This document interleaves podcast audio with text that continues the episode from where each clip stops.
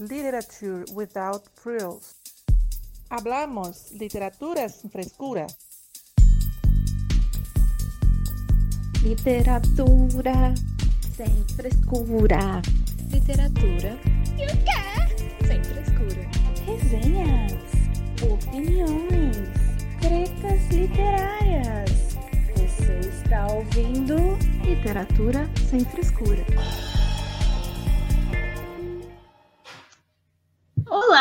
Esse é o Literatura Sem Frescura, o podcast que fala de livros de um jeito que você nunca ouviu e agora nunca viu. Eu sou a Luíse, do Instagram Mara Literária, moro em Florianópolis, Santa Catarina, e hoje nosso bate-papo vai ser sobre aqueles livros que quase ninguém leu, ou pelo menos que a gente acha que são pouco conhecidos. Então se preparem, pois o episódio vai ser recheado de indicações que gostaríamos que mais pessoas lessem e conhecessem. Para esse bate-papo, estão aqui minha parceira de podcast, Thaís, e também uma convidada muito especial, que já tem a carteirinha do Literatura Sem Frescura aqui, que é a doida do morro, vulgo Evelyn, do blog Entre Aspas. Oi lá, meninas!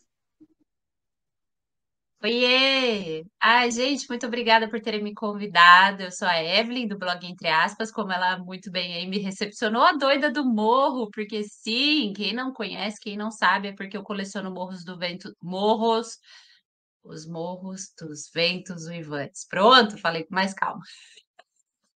Enfim, tenho 40 edições e é por isso que eu sou chamada de a doida do morro. E é isso, gente. Estou muito feliz de estar aqui. Estou com uma pilhinha que eu tentei organizar de alguma forma aqui, mais ou menos. E estou muito feliz e quero logo começar a falar dos livrinhos. Obrigada por me convidarem. Olá, povo bonito. Olá, povo formoso. Tudo bem com vocês? Eu sou a Thaís, do Instagram literário, arroba Realidade Literal, e do canal de lives Bug Literário. Estou aqui meio contundida hoje, quem tá aí na live finge que não tá vendo esse esparadrapo na minha cara. Mas estamos aí. Não vamos deixar de conversar igual o homem da cobra? Não vamos. Então segue o baile e vai ser divertido. Eu acho que vai ser muito legal a gente falar de livros que as pessoas às vezes não falam tanto. É isso aí. Que bom que vocês estão animadas por esse bate-papo. Agradecer novamente a Evelyn pela presença e pelas contribuições que eu sei que virão, muitas indicações. Eu já estou aqui, igual vocês ouvintes, com a caneta na mão, para anotar tudo, a Amazon aberta, e é isso aí. Ou assistente virtual, né? Então, Mais um episódio para todo de... mundo se lascar e se endividar junto. Desculpa, te cortei. Isso aí. e pode entrar no grupo, nosso grupo, né? Do WhatsApp do Lite Sem Frescura, que o nome já é LC Unidos da Falência, porque esse nome exprime nós e os nossos ouvintes, né? Exatamente. A gente se endivida junto. É, tudo juntinho aí. Literalmente é, junto, então... né? A gente manda as promoções é. e compra os livros, é assim, junto mesmo, juntinho. Isso aí. Então, antes da gente começar, fica o lembrete aqui para você acompanhar nosso Instagram. Instagram. Instagram. Nem cinco minutos de live.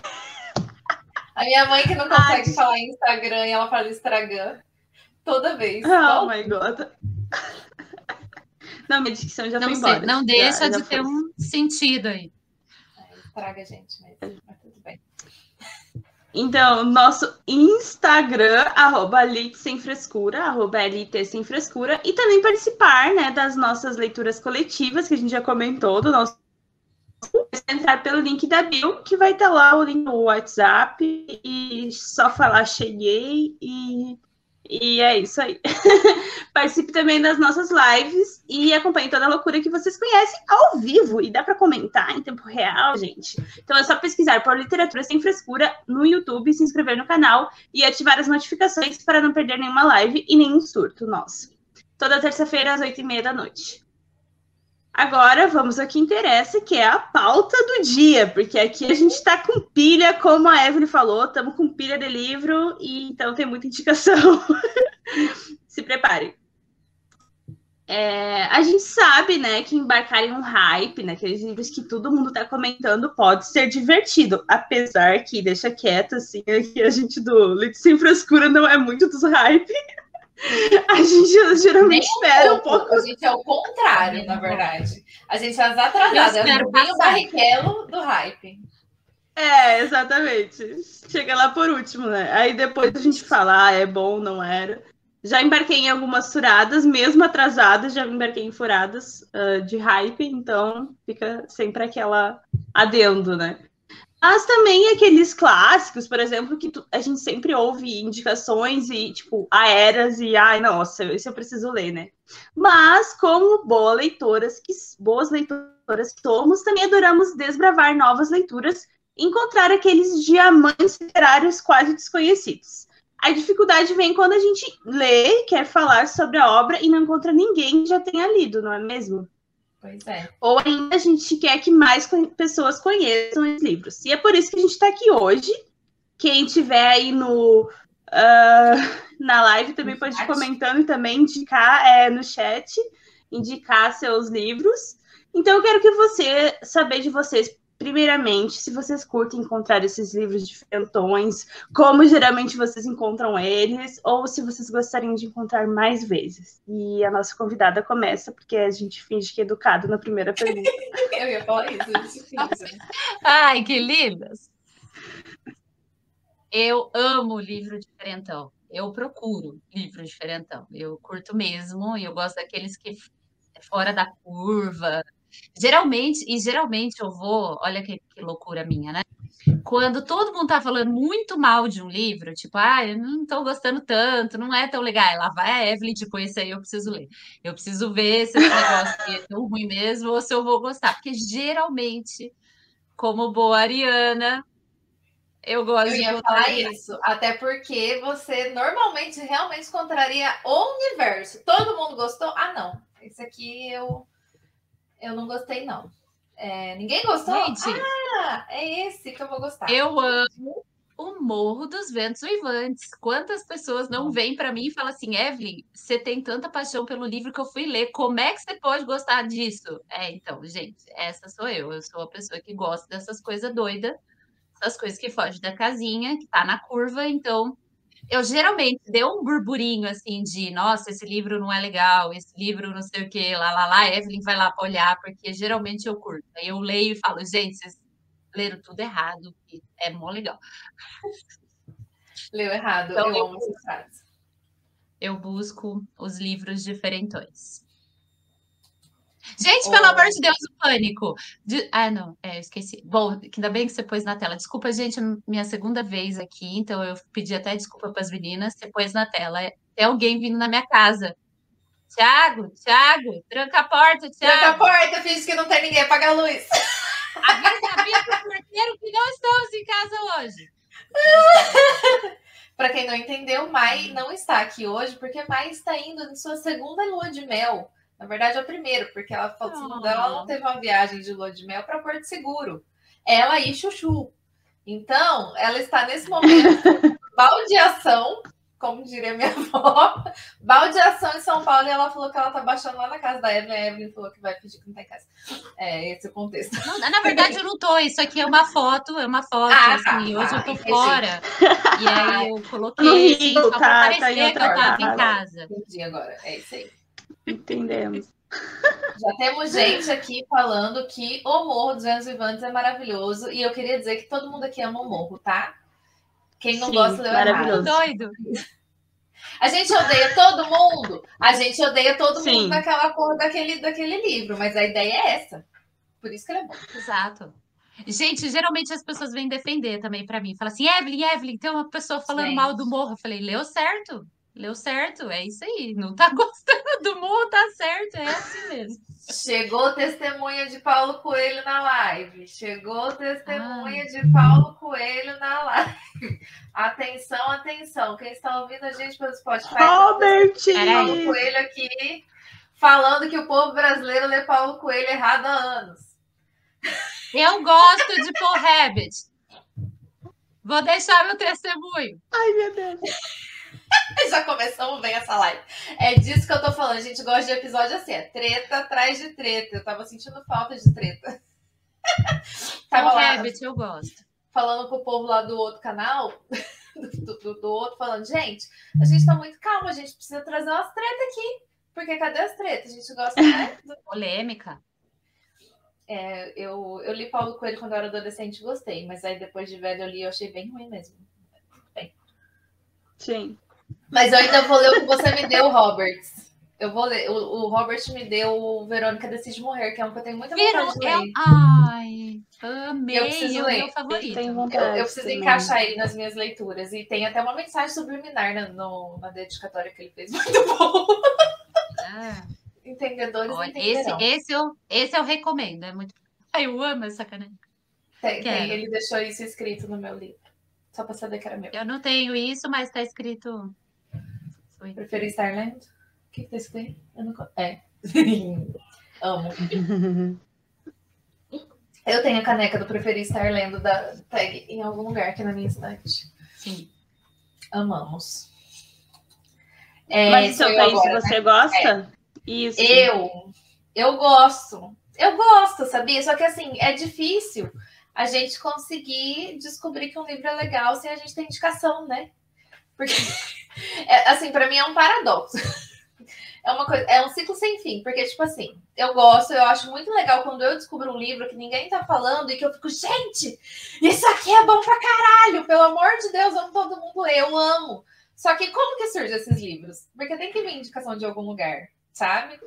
Normalmente eu gosto quando eu vejo que alguém indicou, mas eu, gente, eu nunca ouvi ninguém falar desse livro, gostei. É esse tipo de indicação que eu gosto. Eu não consigo ir, por exemplo, eu já fiz isso muito na minha vida, mas hoje em dia eu não consigo mais, porque é tanta coisa para ler. Mas eu fico com o pé atrás de, por exemplo, ninguém me indicou, ninguém falou eu ir lá pegar o livro só pela sinopse. Sabe? E eu não vi ninguém. Ah, eu amo. Eu, eu, eu fico meio assim, porque é muito pouco tempo na vida, sabe? Pra gente ler livro bosta. Entendeu? Então eu fico com medo, porque ninguém falou, eu não sei. Pode ser que tenha. Se é aquele que divide opiniões, eu ainda fico meio assim, vou ler para saber a minha própria opinião, porque tem gente que tá falando bem. Agora, se eu não sei nada sobre, eu fico, fico muito no escuro, eu tenho medo. Tenho medo justamente por isso, porque já caí em. Gente, eu já li livro que todo mundo indicou e eu achei uma bosta. Então, imagina ir um, no escuro. Então existem esses dois lados que eu, hoje em dia eu ando com mais cautelosa, porque é tanta coisa que eu quero ler que fica difícil eu enfiar esses livros meio no escuro, assim, no meio. Mas de vez em quando eu faço, e eu gosto muito dessa sensação de achei um livro foda que ninguém conhece, vou sair panfletando para o mundo, entendeu? Sim. Ah, eu gosto bastante, mas faz bastante tempo que eu não consigo fazer tanto assim como eu gostaria. É, eu acho que eu fazia principalmente, na verdade, uma influência das meninas, das leituras coletivas, brincadeira, gente. É porque antes eu era uma leitora mais solitária, né? Então, tipo, os livros, eu não tinha recomendação de livros de amigos, né? Então eu ia muito pelo que eu encontrava, principalmente na biblioteca. Eu ia direto na Biblioteca Pública do Estado, aqui de Santa Catarina. E a, a seleção de livros deles é, é muito boa, assim. Tem livros contemporâneos, tipo, muito bom mesmo. E eu adorava ficar assim, passeando na biblioteca. Tô, não tô só puxando o saco porque a Evelyn está aqui, bibliotecária, mas também, né? É importante. Coração da bibliotecária. Nossa, eu amo, eu sinto muita falta de ir, porque eu, eu nunca ia assim com. Eu quero. Às vezes, tipo, muito raramente eu ia, ah, eu quero pegar tal livro na biblioteca. Na biblioteca. Eu geralmente ia assim, vou pegar livros na biblioteca. E assim, descobria na hora. E alguns que eu vou falar hoje foi dessa experiência, assim, de ler sinopses e tal. Também tem aquelas, aquelas estantezinhas que ficam mais selecionadas, né? Eu acho que já é seleção dos bibliotecários, né? Então, são às vezes livros que são mais conhecidos, ou às vezes que eles deixam lá, né? Para alguém achar. E, e, já encontrei muitos livros assim, já encontrei livros em sebos também, que eu gostei muito. Então eu amo fazer essa, esse garimpo. Mas, ultimamente, como o Thaís falou, né? E também com tantas leituras, e a gente conhecendo leitores, a gente fica conhecendo, né, expande o universo. Então você tem mais recomendação, e aí você conhece mais seu gosto e você acaba indo procurando os livros que você vê que você vai gostar, ou enfim, que foram muito recomendados, ou mais livros clássicos. E aí essa parte da descoberta, né, às vezes acaba ficando é, um pouco esquecida, assim, entre aspas, mas é uma coisa que eu gosto muito de fazer. E às vezes sinto um pouco de falta, assim, mas, mas tem uns diferentões aqui para falar e bastante livros nacionais, assim, eu estava percebendo quando estava fazendo a minha lista que bastante nacionais, aí fiquei, fiquei animada. Tem, então, essa... na última parte essa informação, senhora. Guarde aí na última parte que teremos várias indicações. Deixando aqui várias indicações nacionais. Óbvio, óbvio, tem muita Sim. coisa boa.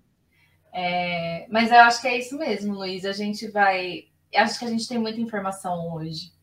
Você é mais nova que eu, você é mais é. que a Evelyn, mas ainda assim, eu acho que quando você era mais nova também, a gente não tinha todo mundo, Vocês um milhão de pessoas. São mais novas todos... que eu. Sim, mas a Luísa é a caçulinha. E do pessoal que ouve a gente também com certeza deve lembrar que não era assim. Hoje em dia, você entra no Instagram, chove indicação de livro. Você entra no YouTube, chove indicação de livro. Antigamente Sim. a gente não tinha. O máximo era um amigo seu que lia, outro amigo que lia, que você ficava com vontade de ler porque ele te indicou. Eu tinha alguns amigos, eu tinha uma amiga que gostava muito de ler, eu acabava lendo tudo que ela indicava para mim quando eu era adolescente. E aí depois eu fui descobrindo algumas coisas por conta própria também. Mas aí a gente tinha esse prazer da descoberta porque não tinha do jeito. A gente ia lá na biblioteca, olhar a sinopse, já fiz muito isso na vida.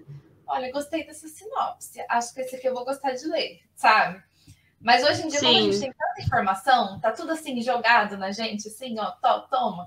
Acho que a gente acaba tendo mais facilidade para escolher e acaba perdendo um pouquinho disso também, né? essas descobertas. É, bem isso. Mas acho que é legal as Isso. duas coisas, né? Sim. Sim. Sim. Ó, já teve uma indicação. pelo título. Também. Já, a gente já teve uma indicação Adoro de nacional, ó. Não, mas tem uns ah. títulos que eu também às vezes só leio pelo título, eu nem sei o que está acontecendo. Já estamos Ah, eu tenho uns assim. Dos ouvintes. Dos ouvintes Mãe dos que são Mãe de Sal, do Rafael. Olha, já veio esse título. Eu também gostei. Eu fiquei intrigada por mãe de sal. Já, já, já vou pro Google, Flávia. Wishlist do episódio. É assim. É, esse vai ser o feeling. Esse vai, vai ser o feeling. Então, quem tiver no chat, chat aí pode já ir colocando as indicações. E a gente também agora vai para as indicações. E eu queria também se, se, se tiver alguma história assim de como você descobriu, assim, quiserem compartilhar, vocês podem contar também. Então, bora para as indicações. Quais livros que vocês trouxeram para essa primeira rodada de livros que a gente já leu e que quase ninguém leu? Gente, vocês me aguentam. Que hoje é o meu dia. é hoje que eu, que eu se consagro. Eu vim falar primeiramente dele, o mais citado, mas porém já meio esquecido. O centauro. Que fica centauro onde? No jardim. No jardim. No jardim. Entendi. Esse livro. Então, Moacir Clear é um autor contemporâneo nacional. Já começamos bem, tá vendo? Com contemporâneo nacional. Eu não sei se a gente já contou, mas se contou, vocês vão ouvir de novo, porque já foi faz tempo. A gente, a Camila tinha teve costume de indicar esse livro, porque esse livro aqui, quando a Camila ainda fazia parte de literatura sem frescura, né? Porque agora eu tranquei ela no porão para sempre. Esse livro foi uma leitura é, obrigatória de uma matéria nossa de literatura na faculdade. Por quê? Nosso querido, amado, idolatrado, maravilhoso professor de literatura, Valdomiro, saudades, uma das pessoas mais inteligentes que eu já conheci na minha vida, ele fez o pós-doutorado dele, que ele fez no México, porque ele é, né? Sobre esse livro. Então ele ficava panfletando esse livro para todo mundo. Ele não é um livro muito conhecido. Eu já ouvi falar de Mociris Clear, mas por outros livros, não pelo Centauro no Jardim. E, gente, eu li esse livro. Mente explodindo, porque ele é um livro curtinho, essa edição de bolso tem 200 e poucas páginas. E é de uma doideira. Adoro. Ah, adoro, tem... já tô por aqui. É, ele é muito doido. É assim, é, você começa a ler, você acha que você tá entendendo, mas você não tá entendendo porra nenhuma. Uma hora que chega no final, você hum. fica. que foi que aconteceu aqui? É esse tipo de livro. E ele é muito maravilhoso. Não teve quem não gostou. Até quem não é muito fã de literatura, porque, por incrível que pareça, quem, tem gente que faz letras que não é fã de literatura. Amou esse livro. Amou. Todo mundo amou. Foi assim. Todo mundo que leu achou sensacional. E é um livro que eu queria que as pessoas lessem mais, gente, porque ele é muito maravilhoso. Inclusive, a gente vai fazer a releitura dele, né, Luiz? Eu vou reler, você vai ler. Né, Luiz? É. Sim, e eu vou ler com vocês, sim. porque eu já estou comprando aquelas. Bora! Monta o carrinho, até, espera até o final. Espera já, até o final do episódio. Já, Coloca já começamos no... bem. Já, coloca só no carrinho, porque até o final do episódio a gente vai longe. E não tem como eu falar muito desse livro, além de que ele é sobre um centauro que vive no jardim. Que tá no jardim. É isso. Essa, Essa é informação é essencial. informação essencial. É um... Porque tudo que eu falar vai ser spoiler e vai estragar a viagem de ácido, que é esse livro de vocês. Então, não vou estragar, porque tem que ler. Tem que ler, tem que entender. Olha, faz tempo que eu li, já vai. Aí para os seus oito anos, dez anos que eu li, a vergonha da pessoa velha já, né? Fez faculdade há tanto tempo. Ah, não fala isso. E eu. tá. Gente, eu tô com ele na mão agora por questões de YouTube. Eu vou ler a sinopse. O que vocês acham? Vamos, vamos de sinopse? Só pra gente saber. Vamos. Sinopse acho que pode, né? Então tá bom. No interior do Rio Grande do Sul, na pacata família Tratskovski, começamos bem com esse nome, né? Nasce um centauro. Um ser metade homem, metade cavalo. Seu nome é Gedali, quarto filho de um casal de imigrantes judeus russos. A partir desse evento fantástico, Moacir Scler constrói um romance que se situa entre a fábula e o realismo, evidenciando a dualidade da vida em sociedade em que é preciso harmonizar individualismo e coletividade. A figura do centauro também ilustra a divisão étnica e religiosa dos judeus, um povo perseguido por sua singularidade. Gedali cresce solitário, excluído da sociedade. Numa narrativa provocadora, ele rememora sua vida desde o nascimento em quatro irmãos, passando pela juventude em Porto Alegre até chegar ao Marrocos. Tudo bom? Como é Perfeito. É? Que eu não li esse livro ainda.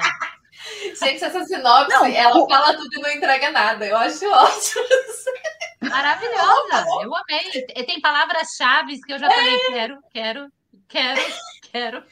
É muito, mas tá muito bom porque, tipo, não entrega nada. Não dá pra você saber nascer o centauro. Não, não dá pra saber. Entendeu? E ele vai parar no Marrocos. É isso aí. Amo.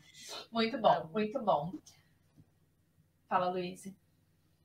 Não, é, eu não sei, eu não sei como a gente ainda não leu esse livro, né? Porque a gente já surtou várias vezes, Faz vários episódios sobre esse livro. Foi, foi essa semana eu vi aqui na minha estante, ele, ele, está lá naquele cantinho lá. E, e eu olhei assim, meu Deus, a gente tem que ler esse livro. Cara, e ele é muito curtinho, a gente tem que ler até o final do ano. Vamos, vamos colocar aqui, Mai? Se você estiver nos ouvindo vamos. agora, a gente vai ler ele até o final do ano. Não achar ele em algum lugar, não é possível. Não foi para mim, mas topo também. Não, você também, Evelyn. Você já falou que você vai comprar ele. Eu vou comprar, tá, tá aqui no carrinho. Eu só não dei o enter ainda, porque você falou para eu esperar, é melhor mesmo. É, porque vai ter mais. Eu já avisei. Eu posso, eu posso só dar um oi para as pessoas que estão me dando oi? Pode, pode. pode. Tá na tela. Oi, Ti! Tudo bem? Ai, gente, tem uma, uma nova amiga do trabalho também que veio aqui e eu queria só dizer para ela, ela falou que eu gosto de livro de sangue, não é bem assim, eu me interesso, mas quem gosta mesmo do livro de gente doida é ali, ó, é a Thaís. Thaís ia amar conversar com você. Ela trabalhou no IML. Tá? Genial! Você tem noção da história que ela me conta. ela, ela fez biologia ela fez aquelas coisas forenses, sabe? Tipo, aquelas coisas doidas. Ah, gente, maravilhoso. Vou, vou Doida, passar. Eu não faria. Faria, não faria. Não sei se ela tá aí ainda. Qual que é Stephanie, é maravilhosa. Ah, ela falou é. que você passou batom vermelho. Essa é. O livro Vaza Sangue é gosta. Nós três gostamos aqui. Nossa, então tá todo mundo é. em casa. Inclusive, tem indicação de livro que vaza sangue aqui. Já já. Adoro. É sobre isso. É, e então, passando de Moacir Clear, saindo do Brasil e indo para Portugal, Eu dou um doce para quem adivinhar o que, que eu vou indicar. Ah, eu sabia, eu sabia. Ah, eu não sei ainda. Tem. Ah! Nossa! Que inusitado, Nem esperava. gente! Eu vim aqui Eu- para falar sobre a palavra de autobiografia, entendeu? Fala, Luiz. Ah, ele é maravilhoso, gente! Não, eu olhei pro meu O Caminho Perfeito, que é ficou adendo, é meu favorito do escritor, e pensei, mas não vou levar, porque certamente Thaís vai levar. E ainda, esse livro aqui, eu só queria dizer para vocês, tá? Que graças a Evelyn, porque quem tem amigos Vai lá. tem tudo, ele tá autografado! Ah, Isso aquelas que eu encontrei com ele. surtos ao vivo, surtos ao vivo. E ele desenhou um solzinho. Tem um solzinho no meu... Um fofo. Coisa mais Ele só não quis escrever Peixotão, mas quase. Ele não quis assinar Peixotão, eu não sei por quê. Porque, né? Mas aí ele, mas ele assinou o nome dele, já tá bom. Tá, gente, Mas ele gostou do. De, ele gostou de como você chama ele, tá? Ele falou: ai, adorei, mas eu vou escrever Peixoto. Tá? Eu me chamo de Peixotão, mas eu não vou, não vou estar escrevendo, não tem um limite. Ai, gente, amo. Queria, fiquei com inveja da Evelyn, fiquei, mas talvez eu ia passar mais uma vergonha, Todas. porque já sabemos que eu passo vergonha na frente de autores e nem era o Peixotão. Imagina o Peixotão. Não. Um agradecimento ao Thiago, que eu só não passei vergonha, porque ele ficou falando que ia me fazer passar vergonha caso eu não falasse. Aí eu fiquei com medo. e- Obrigada, meu amigo Thiago. E o Thiago ainda pediu para ele mostrar a tatuagem, Luísa. A foto da tatuagem existe Foi. graças ao Thiago. Ai, eu não ia conseguir, Muito muito- obrigada por esse momento. Thiago, obrigada. Era muito pra eu mim. surtando aqui em Aí- casa, gente. Eu surtando aqui em casa. Ah, tatuagem! Enfim, eu- Vocês não sabem o que ele tava Não falando. entendendo nada. Ah, Ele falava assim: eu vou pedir para ele mostrar, porque até então o Thiago mandou uma pergunta assim: onde é a tatuagem? eu não falei que era. Eu não falei que era no braço. Bunda! Eu falei, é na bunda. É assim, ó, bem onde toma injeção, sabe? Aí ele ficava na fila falando assim para mim. Eu vou falar para ele, se você não falar com ele, eu vou falar assim: olha, eu preciso ver a tatuagem na sua bunda, porque eu preciso falar. Com você." Eu, cala a boca, Thiago. E a gente num lugar super chique, assim, com só umas, umas 10 pessoas na fila. Cala a boca, Thiago. Pelo amor de Deus, Thiago. Fala uma coisa dessa. E aí eu tava. Eu ri tanto. Uma na declamação fila, de assim. poesia, né? O Peixoto foi declamar suas poesias. E eu, e eu aqui não sabe. muito é na chique. bunda, fala que é na bunda. Na bunda, na bunda, eu é na bunda, Thiago. Ele, tá, não Ai, tem problema, eu vou pedir. Eu, não. Quinta série. Quinta série. Pra, pra informar o pessoal que Mas lê, é- é porque é porque no livro O Caminho Perfeito, que já surtamos várias vezes sobre esse livro, que é sobre uma viagem do Peixoto à Tailândia, né? E ele fala sobre a viagem, sobre escrita e sobre várias outras coisas. É, ele fala que ele fez uma tatuagem nessa viagem, ou por causa dessa viagem, e que ele contaria, todas as pessoas que leem o livro podem perguntar para ele, é, E tipo, pra para ver. ele mostrar a tatuagem. É, porque ele não fala qual que é a tatuagem, nem como é, né, no, no livro, assim. E aí, nós, réis, ré- réis mortais, não tivemos acesso ao Peixoto, mas quem tem amigo tem tudo, né? Evelyn foi lá e, e tirou foto. É, Não é na gente? bunda, gente. Gente, É não braço, é na tá tudo bunda. bem. É no braço, tá tudo bem. Se vocês quiserem, eu tenho a foto. Aquela. Perde toda a graça, mas Mandamos, mandamos nudes no direct. no direct. É, peçam. Gente, Olha, ó, quem o pega nível do episódio já foi pro chão no segundo, da segunda indicação. Já tá lá, ó. Já, já caiu. Quem abriu o YouTube agora, mandamos nudes no direct. Não, Não era literatura? Pelo volta amor de Deus, foco. não é sobre isso. Vamos voltar. Volta, volta. Ah, tá. É tudo por causa do meu livro autografado. Gente, agora, depois de muito tempo e de muito eu ficar, gente, por que, que ainda não publicaram? A dona Companhia das Letras publicou a edição sem ser da tag, porque o meu livro é o da tag, que a tag lançou em 2019? 18? Ih, esqueci. Eu acho que luz, 18. senhoras. Não, acho que foi 19. 19. 2019. É? É.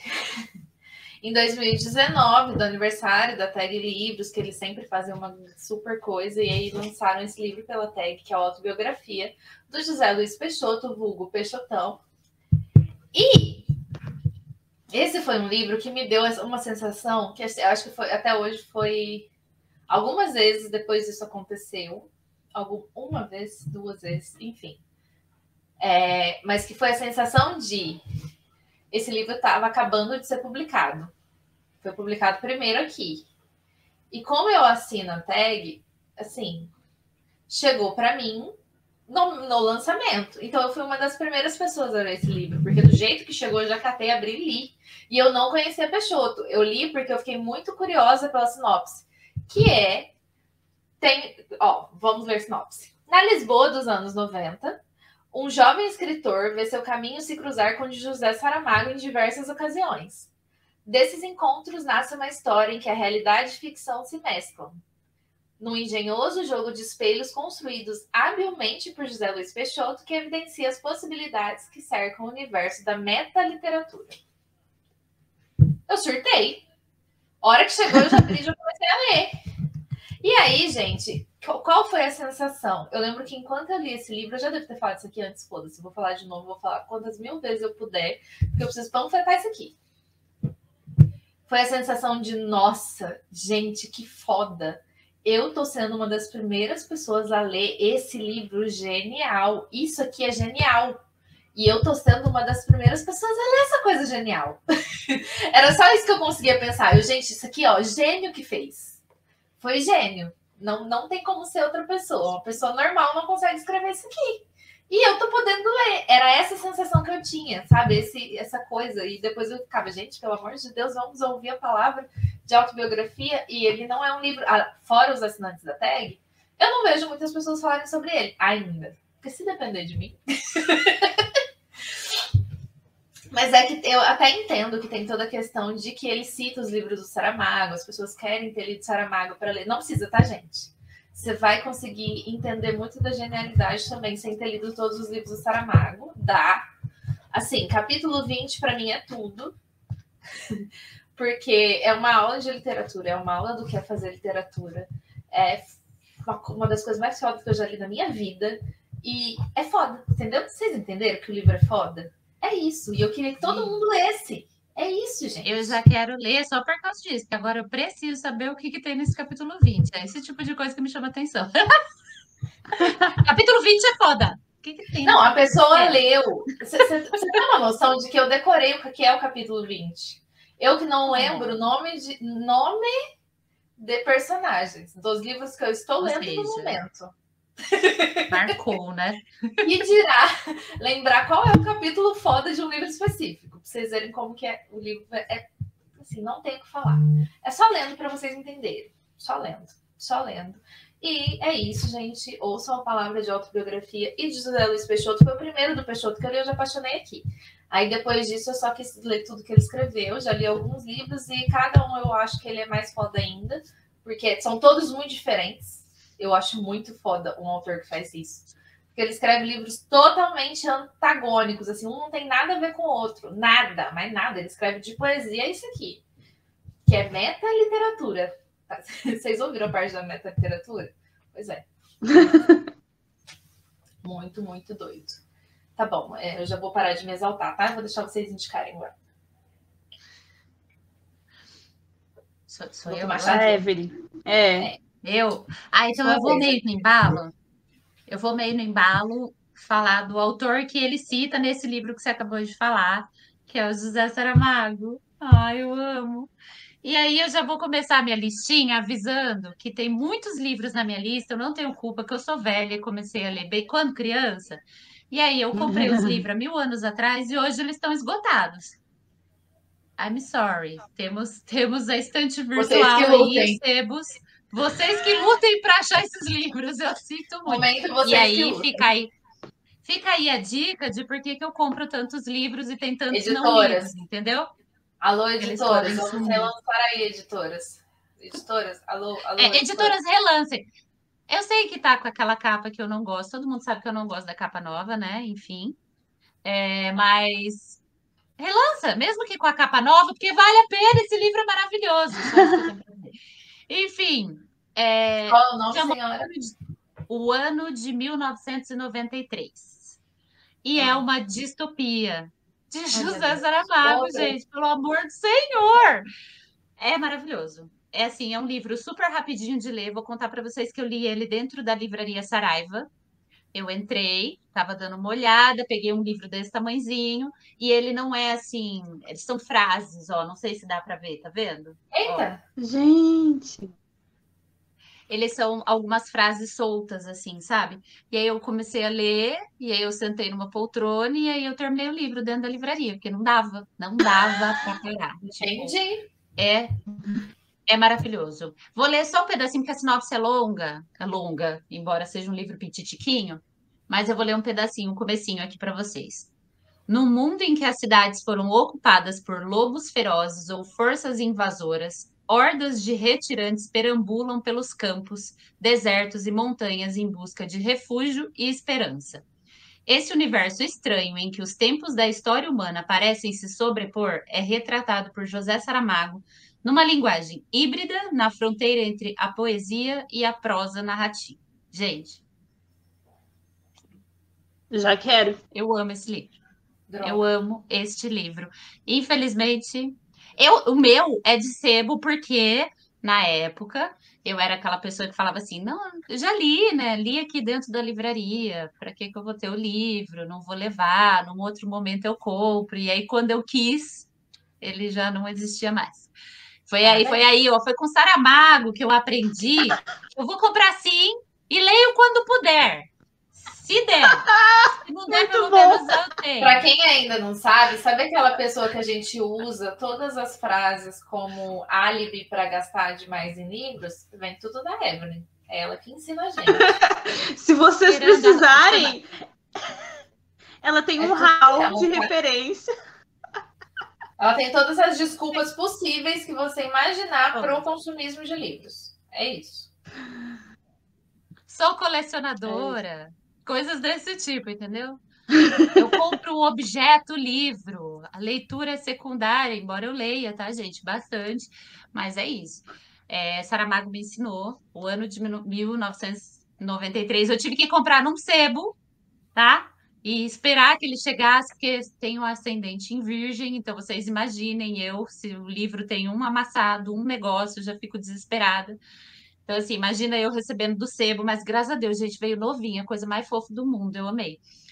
É, enfim. Se virem.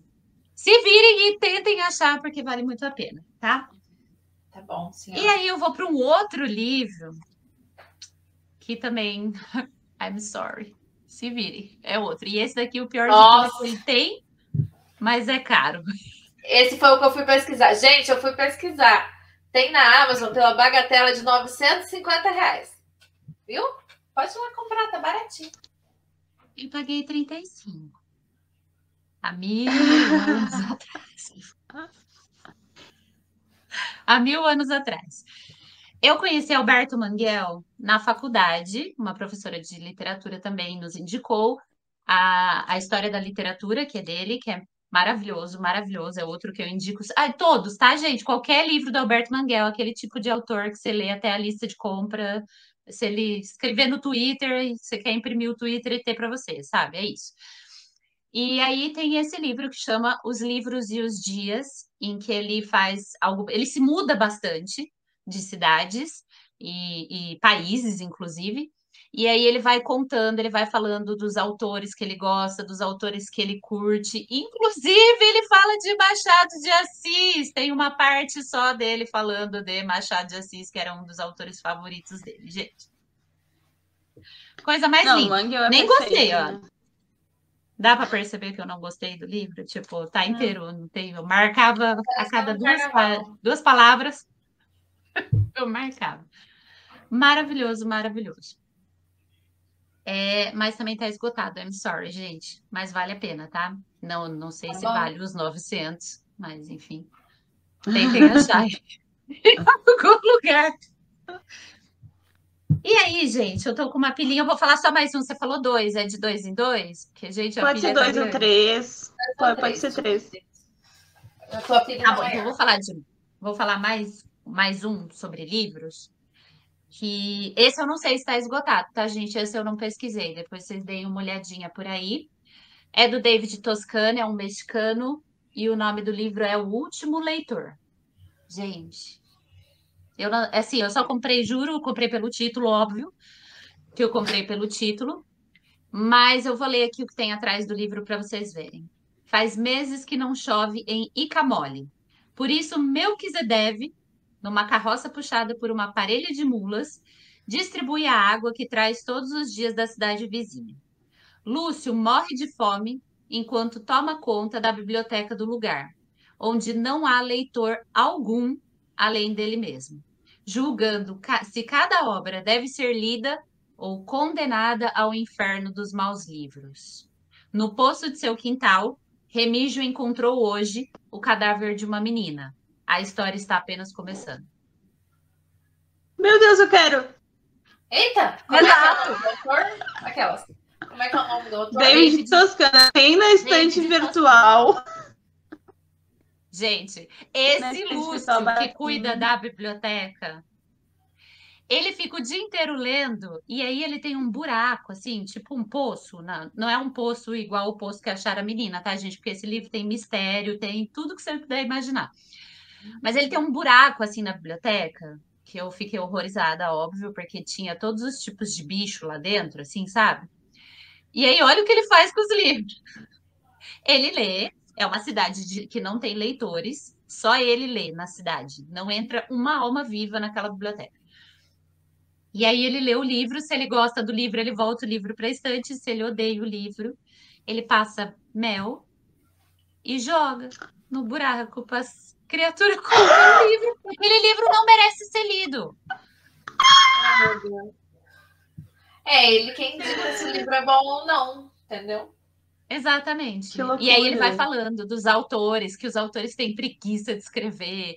E aí é super legal porque ele vai falando dos livros e falando o que que ele acha, por que que ele acha, o que que tá errado e o que que não tá errado no livro. É muito bacana. E aí tem a história da menina, que aí você quer saber o que que aconteceu com a menina, por que que ela tá morta, o que que ela tá fazendo dentro do poço. Então é, é bem bacana, gente. Vale super a pena. Nossa, Bom, já quero. Já foram Olha, vários surtos. Sim. Estão aparecendo episódio. aí, você colocou na tela uns, uns comentários do Caio, trabalha comigo, e ele falou que quer se veio do sebo novinho, Talvez, Talvez nem o primeiro o dono tenha lido. Certeza. perdeu, perdeu o Playboy, não sabe o que, que ele perdeu. Né? Bem isso. Não, seu. Flávia, o seu não tem como, Flávia, o seu é lindo. Oh, meu Deus. É isso, Agora, indiquei três, vou parar por aqui. Vou parar Tá agora, bom. vai você, Lu.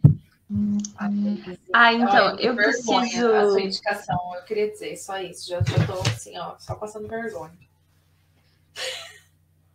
Fale, amiga. É, não, eu preciso falar sobre um livro que é O Braque, do André Regal. Porque é um, é um livro que eu amo, que eu sou apaixonada, que eu já tive vários surtos. E foi final de semana retrasado ou re-retrasado, Thaís. Eu tava contando da experiência de falar sobre né, influência, né, gente? Influência que Thaís ainda não tinha comprado, eu enviei pra ela, porque ela precisava Ela me deu. livro. Ela me deu. Você estava contando sobre a fatídica noite em que você deu Peraí. esse nome ao vivo pra gente? Foi. Eu tô aqui substituindo a Mai, então eu vou falar o que ela falaria nesse momento. Eu quero, cadê o meu? Gente, e aí é mó rolo, porque é um escritor independente. A editora que saiu esse primeiro, tipo, já faleceu, foi o único livro lançado por ela. E aí o, o segundo livro, porque é uma trilogia, o segundo livro foi lançado por outra editora. O autor nem queria lançar em edição física, aí, tipo, todos os leitores que leram o primeiro. A Thaís comprou, porque daí ela, ela, né, ela deu primeiro e ela vai continuar a série. Sim, é Olha que bonito que tá essa, essa- esse conjunto. Não, mas o autor ele não queria nem lançar em edição física, aí foram os, os leitores Eu ia lá na casa encheram dele o saco nele. dele. Sim, e aí ele lançou. E, gente, vai ser uma trilogia, que é a trilogia Lágrima de Gilles, Gilles, sei lá, não sei falar o nome. Mas o primeiro livro é um surto, porque parecia que eu tava lendo Game of Thrones em versão melhorada. Porque é muito bom. É excelente. E aí, tem umas partes sangrentas, maravilhosas. Conta, conta. Sinopse. Queremos sinopse. Queremos sinopse. É que como assim- que é o nome? O Braque, é o nome com disso 2K. Ah, é a pessoa pondo aqui no carrinho. Peraí, deixa eu ver se tem pra cobrar, né? Te- Tem Kindle, tem no Kindle também, quem quiser. Tem, tem versão Ah, digital gosto, também. gosto. E aí, é, é porque assim, o Braque é um monstro, né? E aí o livro é muito bom. Tem um detalhe que ele mata os bebezinhos e mulheres grávidas. Gente, pera, calma. Olha que pessoa fofa. Luísa! Luísa! Ah, eu chamei de Luísa até. Você vê o nervoso que eu fiquei? Aí eu tava contando Luiz, pros meus amigos. É, o surto que foi. Olha isso, produção! Quando eu encontrei a gente estava às quatro da manhã conversando no sítio, e aí eu falando sobre o Braque, as gurias falando que eu dou risada quando eu falo essa sinopse. E aí eu comecei a dar risada e eu dei tanta risada que eu acabei chorando. E, e aí a Maia ou a Thaís perguntaram se não matava idosos também. E eu falei, limpando uma lágrima, e velhinhas também. Gente, pode isso, É produção? sobre isso. Ela só conta isso. Mas é muito bom. Ela sempre É faz- muito bom. Olha lá, é muito bom. Ele mata criancinha. É muito bom. Mata criancinhas. é Ao muito bom. vivo, essa risada é melhor ainda, gente. Eu ria da risada da Luísa. O melhor foi o Rogério. Ai, o Rogério gente. fez assim. Saiu de perto e foi dormir. Eu Acho que ele falou, Foi, foi ele dormir. assim, Depois dessa, É assim, E eu, é, ele deve ter pensado, e eu achava que essa era mais normal. certeza Mais que ele pensou. Era mais boazinha, era mais de boa. Ela tá aí, mata criancinhas. com essa Mas vozinha assim, é dela, bebê, né? E rindo, essa voz toda fofa dela. Ai, descontroladamente. Criancinhas. E. Gente, eu vou ler, não consegue sinopse, falar. vou ler sinopse pra vocês. Leia. Eu vou, Leia. vamos tentar se eu não rio. Quando mais uma garota aparece dilacerada nos arredores da pequena Sistol, a guarda resolve finalmente intervir. Dessa vez, a vítima é filha de um conhecido médico local. Suspeita-se que um Braque, uma raça de monstro que atormenta os quatro reinos de Helenesta, seja o responsável pelos ataques. O pai da moça resolve oferecer uma generosa recompensa a quem capturar a criatura. Simas, um ex-soldado devastado pelo tempo e por tudo que perdeu, não quer se envolver. Não é mais digno de portar sua espada depois dos últimos fracassos que marcaram sua vida. Mas será um trapaceiro ladrão quem o convencerá a calçar as velhas botas e rastrear não só o Braque, mas também as pegadas do homem que um dia foi. Ó, consegui ler sem, sem rir. É porque não falou das criancinhas. E nem das velhinhas. Então, então. que essa mulher assassinada, ela tava grávida, né? Coitada. Pode isso, produção? Ai, sério, mas é muito bom, porque, tipo, além da história toda do- da função do monstro, tem, assim, tipo, toda a questão política do mundo, e é o mundo, é alta fantasia, né? Então ele explica tudo desde a criação, as lendas formadoras e tal. E aí eu não li o segundo ainda, que é noite da série. E simplesmente os leitores que leram falaram que é melhor que o Braque.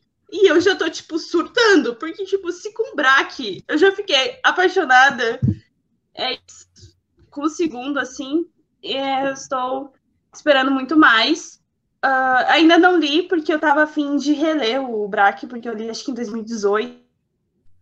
Olha, Então, uma vontade, assim, de. Mais uma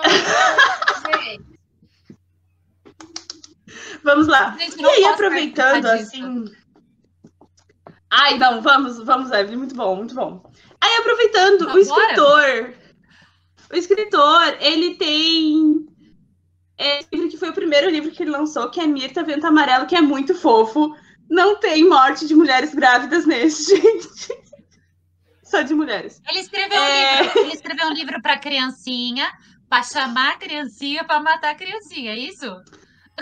Praticamente isso, porque o livro parece ser juvenil, mas tem umas partes meio, meio sinistras, assim. Tipo, tem, tem uma parte lá que é meio sinistra. Mas é muito legal que a Mirta, é, essa é a capa nova. Eu tinha da capa antiga e dei pra Camila. E essa capa eu amo, também conheço o menino que fez a ilustração. E, e é muito bonita também, a escrita dele é muito boa, e ele tem, tipo, um humor, assim, muito bom e escreve super bem e tal. E a, também a Mirta Vento Amarelo é tipo uma. Eu comentei no episódio do Daniel Yazzi que a Marina, eu lembrei muito da Mirta também quando eu li Marina. Então. É, tem essa. É, então é uma leitura mais leve aí, quem quiser começar. Tem gente que prefere o Mirta ao invés do Braque, mas pelo meu estilo eu prefiro o Braque. Aquelas. Mas já, já li os dois e recomendo esse escritor. E ele tá pra lançar o terceiro, né? Guardamos, né, Thaís? O lançamento do Guardamos, terceiro. mas eu, eu quero ler, eu preciso ler, Luiz. Nossa, eu lembro que eu fiquei tão feliz quando esse livro chegou aqui em casa, porque a Luiz falava tão, sempre falou tão bem dele. Aí do nada chega uma eu Gente, eu não comprei, né? Eu não lembrava de ter comprado. E a Luísa mandou quietinha, assim, não era data de nada. Sabe? Um dia aleatório chegou o livro aqui em casa. Eu, gente, eu não comprei. Luiz, esse aqui é aquele livro. Ela presente!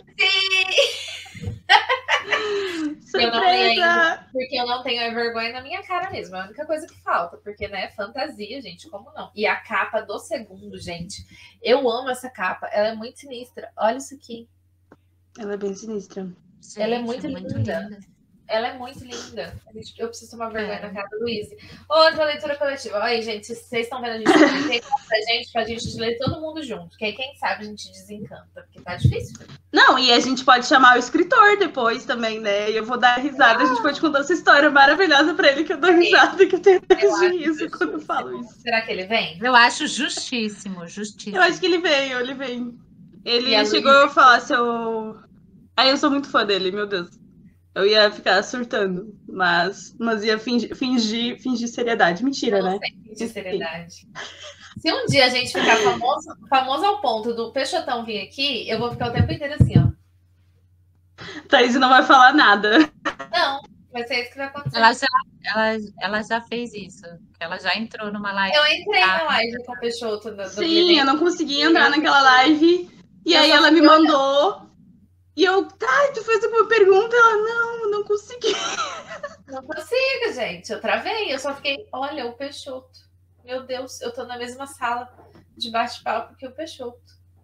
Ó, Deus. Foi isso. Então é isso. Também, também vim com três, três livros e encerrei por aí.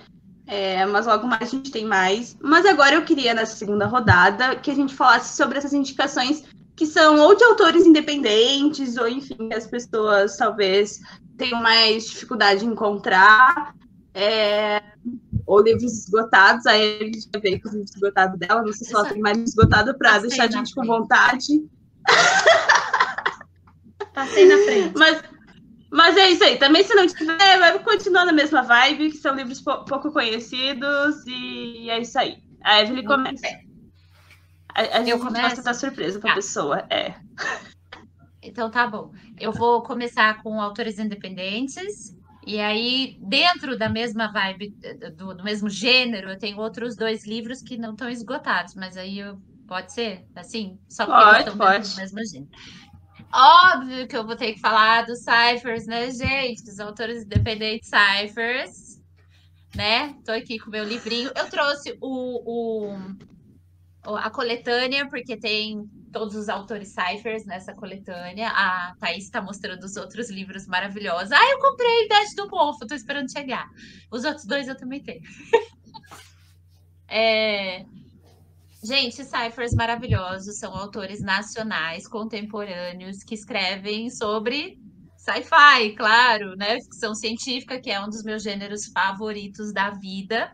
E esse aqui especificamente eu queria indicar, porque eu confesso, tá? Assim, confesso que eu tinha um pré-conceito, eu não curtia muito, não mesmo, folclore brasileiro, confesso. Podem jogar pedra em mim, é verdade. Não gosto, não gostava. Não gostava. Por quê? Porque aí veio o Cyphers e deu uma explicação de sci-fi super legal para os folclores brasileiros, para as lendas, e eu amei a explicação. E agora, para mim, as lendas é isso aqui. Essa aqui, essa versão aqui, e eu amo. Então eu super indico que vocês leiam, eles são maravilhosos, e leiam não só este livro, mas os livros dos demais autores ciphers, que são maravilhosos, tá, gente? Mas esse aqui eu gostei de trazer essa indicação porque mudou meu conceito em relação ao folclore brasileiro, e aí eu acho que vale a pena, né? A gente dar uma chance. Dá um minutinho aí preciso dizer. Não, eu preciso dizer sobre a revista que eu estava como que não quer nada. Eu juro, pai e mãe, eu não ia comprar. Eu, eu tava sem comprar nada. Eu entrei no site do, do Cypher, aí tava vendo, hum, a coletânea, hum, mas deve ser muito cara a revista, a revista física. Hum, não é muito caro. Hum, o frete não é caro. Aí, aí tá pra chegar o meu também. Aquelas... Mas, mas eu, eu tava sem comprar. Eu tava sem comprar, eu explico que eu tava sem comprar, mas aí eu não me aguentei. Ela tava, mas aí. Também tô louca eu... pra Eu só queria então, dizer. eu li. Que... É, eu só queria dizer que em breve tem coletânea 2 a missão. Ah! E eu já tenho acesso aos contos, porque eu sou VIP. Ah, é verdade, ele é chanceler. Ela é chanceler. Gente. Eu tô muito feliz que não fui eu que comecei falando do Cyphers, porque já tá ficando ridícula, Thaís, aqui. É, é assim, né? Porque minha, minha, minhas crianças. Eu já falei que eles são minhas crianças. Exato. Eles são lindos, gente. Eles são lindos, maravilhosos. E é legal, gente. Aí, eu fico pondo do lado errado, ó. Vocês estão vendo o livro? É, não dá, né? É, tá ao contrário aqui pra mim. Hoje, eu, hoje eu não tô muito bem, mas enfim. É, eu li a versão digital, e aí não tinha Digital. ainda algumas autoras que entraram. Aí A eu tive que comprar o, o físico, isso, porque agora eu preciso reler para ler esses contos. Então, vou esperar o seu chegar e a gente lê juntas. Você já leu esse, tá? Não, não li, eu preciso ler, gente. A hora que vocês forem ler, vocês Bom, então. Mais uma Ó. LC. Vamos ler juntas. Esse eu não li, porque não tempo. Assim, foi o primeiro e não deu tempo de eu ler, porque aí eu já pulei pro próximo, pulei pro próximo. Eu vou fazer um adendo. Bora aqui. agora. É, porque, como eu disse, não foi eu que comecei a falar, mas estava aqui na minha pilha, tá? Vai lá. Porque não tem como a gente falar de, de autores que, assim, o mundo precisa conhecer sem falar de Cyphers. Eu falo, o Cyphers foi o grande achado de 2022 para mim. Assim, foi uma das melhores coisas que aconteceu para mim, se tratando em literatura. Porque, gente, eu conheci autores que não perdem em nada para autores internacionais, para autores clássicos, não perdem. Não é, assim, não é demagogia, sem demagogia nenhuma. Não é porque eu sou chanceler. Eu só aceitei ser para começo de conversa porque eu acredito, porque senão eu nem ia estar nem ia estar falando, nem ia estar apoiando. Gente, é sério. Eu, eu falei na minha resenha que eu fiz do último livro do Michael, que eu tive. Foi um que aconteceu a mesma coisa da- do que aconteceu quando eu li Peixoto. Eu fui leitora beta de um, de um livro que o Michael acabou de lançar, Tempestade, Michael Rosa, maravilhoso, que esteve aqui no episódio que a gente fez com Cyphers. E eu falei isso na minha resenha, gente. O Michael, para mim, é um dos autores contemporâneos brasileiros mais fodas, é um dos melhores que, que existem hoje, assim, sem brincadeira. O cara escreve um livro, você vai ler beta, o livro já tá pronto, sabe? Não tem o que você falar. Você vai falar, ah, não, é de português aqui, acho que eu corrigi umas vírgulas. Olha, então, não tenho que fazer, não tenho que falar. Ele é muito perfeito, muito, muito, muito, muito, e assim, dá muito orgulho, porque é internacional, gente. Tá aí, tá escrevendo. Só que a gente tem aquela, aquele bom e velho eh, questão que eu tento puxar a orelha de todo mundo que fala, ai, mas nacional é difícil, vai que não é bom. Tem muita gente boa escrevendo. Tem algumas indicações Exato. depois. Mas como eu já disse, Michael é foda. Gente, o Vinícius vai estar aqui. Eu não vou ficar falando do Vinícius agora, porque eu vou guardar todos os meus elogios para ele pro dia do episódio dele. Mas assim, essas distopias aqui vão ferrar com a sua mente. Entendeu? Temos distopias para com Gostam? Gostam de olhar para as paredes? Gostam de chorar até morrer? Gostam de ficar em posição fetal? Leiam Vini Canabarro. de deixar de acreditar na humanidade e de que existe algum futuro para nós, leia Vinícius Canabarro. Leia A Idade do Mofo. Gente, o último livro dele é o pior de todos. Meu Deus do céu, socorro, alguém me salva. É isso, gente. Eu não vou mais falar de ciphers, não, porque senão vão falar que eu tô puxando saco. Mas eu tenho outros aqui depois. Continue, Eve. Beleza. Então, seguindo no mundo dos- da ficção científica, que é um mundo que eu amo, óbvio, um dos meus favoritos, meus, meus gêneros favoritos, eu quero falar de um livro da caveirinha mais amada do Brasil, que eu acho que também não, não tem mais. Então, ele entra no esgotado. É. Filha da puta. Esgotado. Mara, gente, pelo amor de Deus, esse livro, procura no sebo, sei lá o que vocês vão fazer, mas é Dark do Side. Walter Eight. Dra- Dark Dark Side. Side. Relança, please. Maravilhoso. Obrigada. Não, Dark Side, esse livro é tudo de bom. É O Homem que Caiu na Terra. Gente, pelo amor do Senhor, ele é um ET e ele vem pra Terra e ele se passa, né, por uma pessoa. É, então, mas o pior é que ele parece uma pessoa normal, tá? Ele é uma pessoa normal, tipo, ele pode estar aí. Ele é o do David Bowie. E você nem saber. Você quer morrer, menina? Você, Fica a você quer me matar, não é nem você quer morrer, você quer Enfim. me matar no coração? E aí ele vem para a Terra para, né, o planeta dele, na verdade, está acabando o, o- as fontes, né, naturais do planeta dele, e ele precisa trazer a população do planeta, levar a população do planeta para um outro planeta, e ele escolhe o planeta Terra. Só que aí ele vem para dar uma olhada, para ver como é que é, né? Vamos ver como é que é, se dá para trazer assim as minhas pessoas aqui. E aí eu nem preciso dizer o que acontece no final, que acho que todo mundo sabe. E aí as críticas dele ao longo do livro, assim, sabe, quando ele vai convivendo com os seres humanos, quando ele vai vendo o que está acontecendo com o planeta, o que, que a gente está fazendo, aonde a gente vai chegar, enfim. É assim, gente, sensacional. Final de deixar você olhando para a parede em posição fetal. E Gosto. super indico.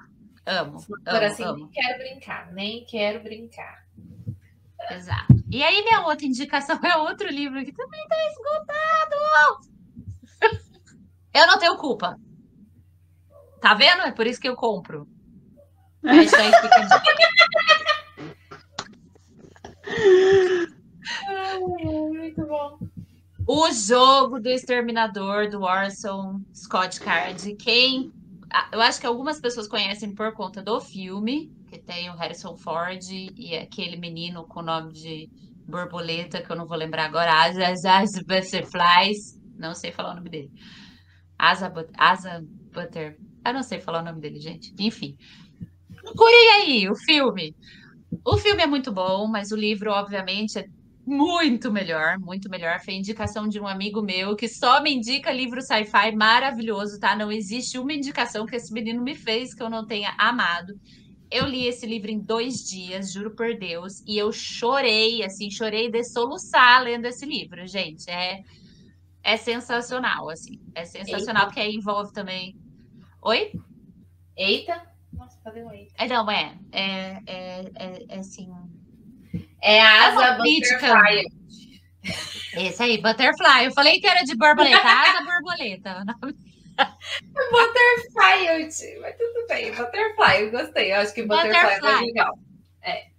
Asa butterfly. É porque é a asa da butterfly, entendeu? Tipo, Isso, nossa. tá, tá.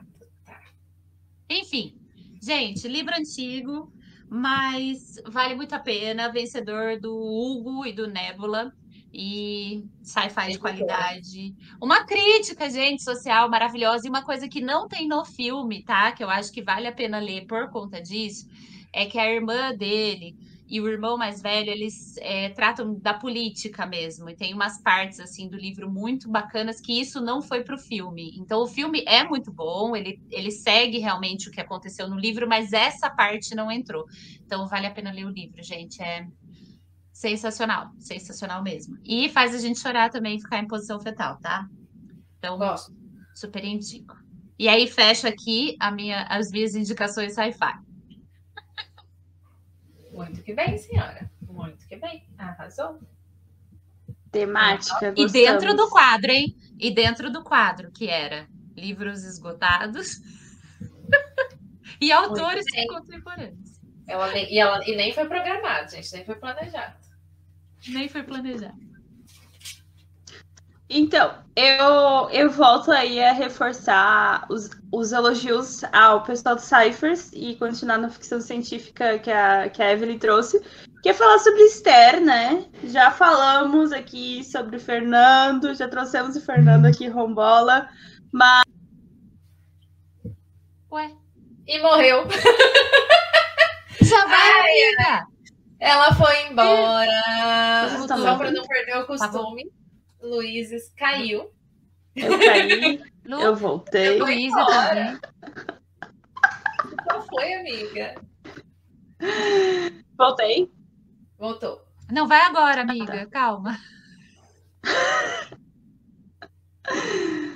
É, então, sobre Esther, que tem todo a, a quadrilogia por enquanto, mas que teremos mais, né? O Fernando já falou, né? Já nos contou aqui quando ele veio. É, tem Esther, Sara, Alma e Esther Multiverso. Todos no Kindle, faça acesso. E uma história é, sensacional sobre viagem no tempo, sobre é, multiverso, sobre tudo que a gente gosta. Muito bem escrito. Paradoxos, personagens femininas fortes. Então é, é sensacional, assim, a gente já quem ficar com mais curioso para saber mais Pode conferir também o episódio que a gente falou com o autor aqui, né? E para conhecer mais sobre as histórias, mas fica aqui a, a indicação.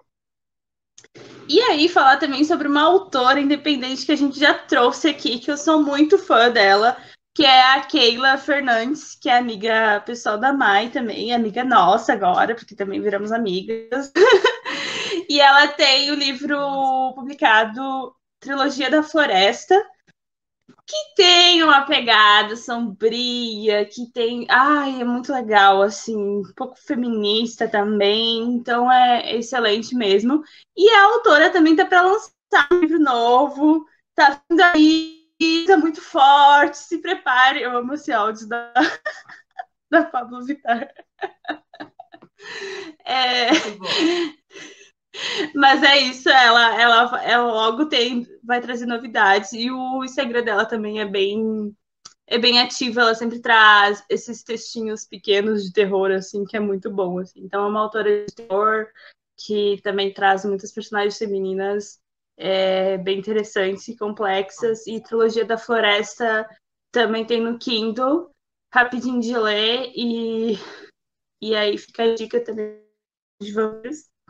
Lá vai! É dica para quem gosta dessas histórias. Daqui a pouco meu filho ah, fala assim, não dá mais. Tá cheio. Já deu, amiga. Já acabou, ah. já. Então, então é isso. As minhas duas indicações foram essas. Esther, do Fernando Rambola, e Trilogia da Floresta, Keila Fernandes. Quem quiser também pode conferir nossa entrevista que a gente trouxe a, a Keila também. Falamos. Eu amo aquele episódio, estava eu, a Maia e a Keila, a gente falou sobre processo de escrita, sobre autoras, ou o escrever feminino, enfim. É bem bacana mesmo. Muito legal. E a gente tem episódio, gente. Volta uns episódios aí para trás que vocês conseguem ver. É... Bom, Cyphers já falamos, fechamos Cyphers. Eu já falei que a idade do Mo foi muito bom. Eu já falei para vocês lerem Michael Rosa. Já falamos para vocês lerem Fernando, todo mundo. As meninas, Mai, é, Liliane, a Elita. A coletânea. Do Procurem os Cyphers lá no Instagram, gente. Tá todo mundo lá. Um livro melhor que o outro. Procurem Cyphers na Amazon. A Amazon tem todos os e-books lá. Coloca assim, ó, Cypher, vocês vão ter livros para todos os gostos e um melhor que o outro. Não tem nada ruim lá, eu garanto. Selo tá aí de qualidade. Não é sei verdade. se isso alguma coisa. Enfim, vocês entenderam. Vamos passar para mais. Eu amo indicar. Quem me conhece sabe. Eu queria ter mais tempo, é... mas não é fácil. A gente quer ler tudo e a gente é adulto, a gente precisa trabalhar, pagar as contas, é cuidar de casa. Eu odeio ser adulto fique bem claro isso aqui. Mas eu queria poder apoiar mais autores nacionais, mas sempre que eu posso, e que eu, lógico, dou uma olhada na sinopse, vejo se eu gosto, enfim, eu tô lá tentando apoiar. E eu tenho três livros para indicar. O primeiro é da dona Flávia, que estava aqui com a gente até agora há pouco, eu espero que ela ainda esteja aqui. Que é o Antes de Ela Partir. Que é um romance muito, muito, ah, muito. Eu não sabia que eu não, não tinha ligado a pessoa à obra, ela estava comentando ali, é desse ah, livro. Eu... Eu tô louca pra ler, Flávia. Thaís já Agora, falou. Agora, gente, Flávia, vale a pena. O livro publicado físico, gente. Muito, muito, muito legal. Vai ser publicado em breve, teremos mais informações. Quero muito ter essa edição já enfeitando a minha estante, porque eu amo essa história. Eu sempre que eu posso eu falo dela. Porque ele é um romance muito legal, que ele fala muito sobre amor entre irmãos sabe? Amor fraternal. E lógico, tem o romance também. Lógico, a gente fica feliz da cara da Evelyn. gente, não, mas eu ia dizer isso, ó. Eu, para se você é como eu, que também não curte muito um romancinho, eu amei, tá? Então não é, é um romancinho é melosão. Ele tem um monte de história, ele é complexo, tem personagens muito bem trabalhados. Tinha uma personagem maravilhosa que eu amo, que eu já falei para Flávia, ela escreveu um livro só sobre ela, que eu amo, aquela personagem ruiva, maravilhosa. Enfim, tem para todos os gostos. Mesmo Sim. que você não curta o romancinho, vale a pena conhecer. Vale, porque é um romance muito bonito. Bonito, é uma história muito interessante. É...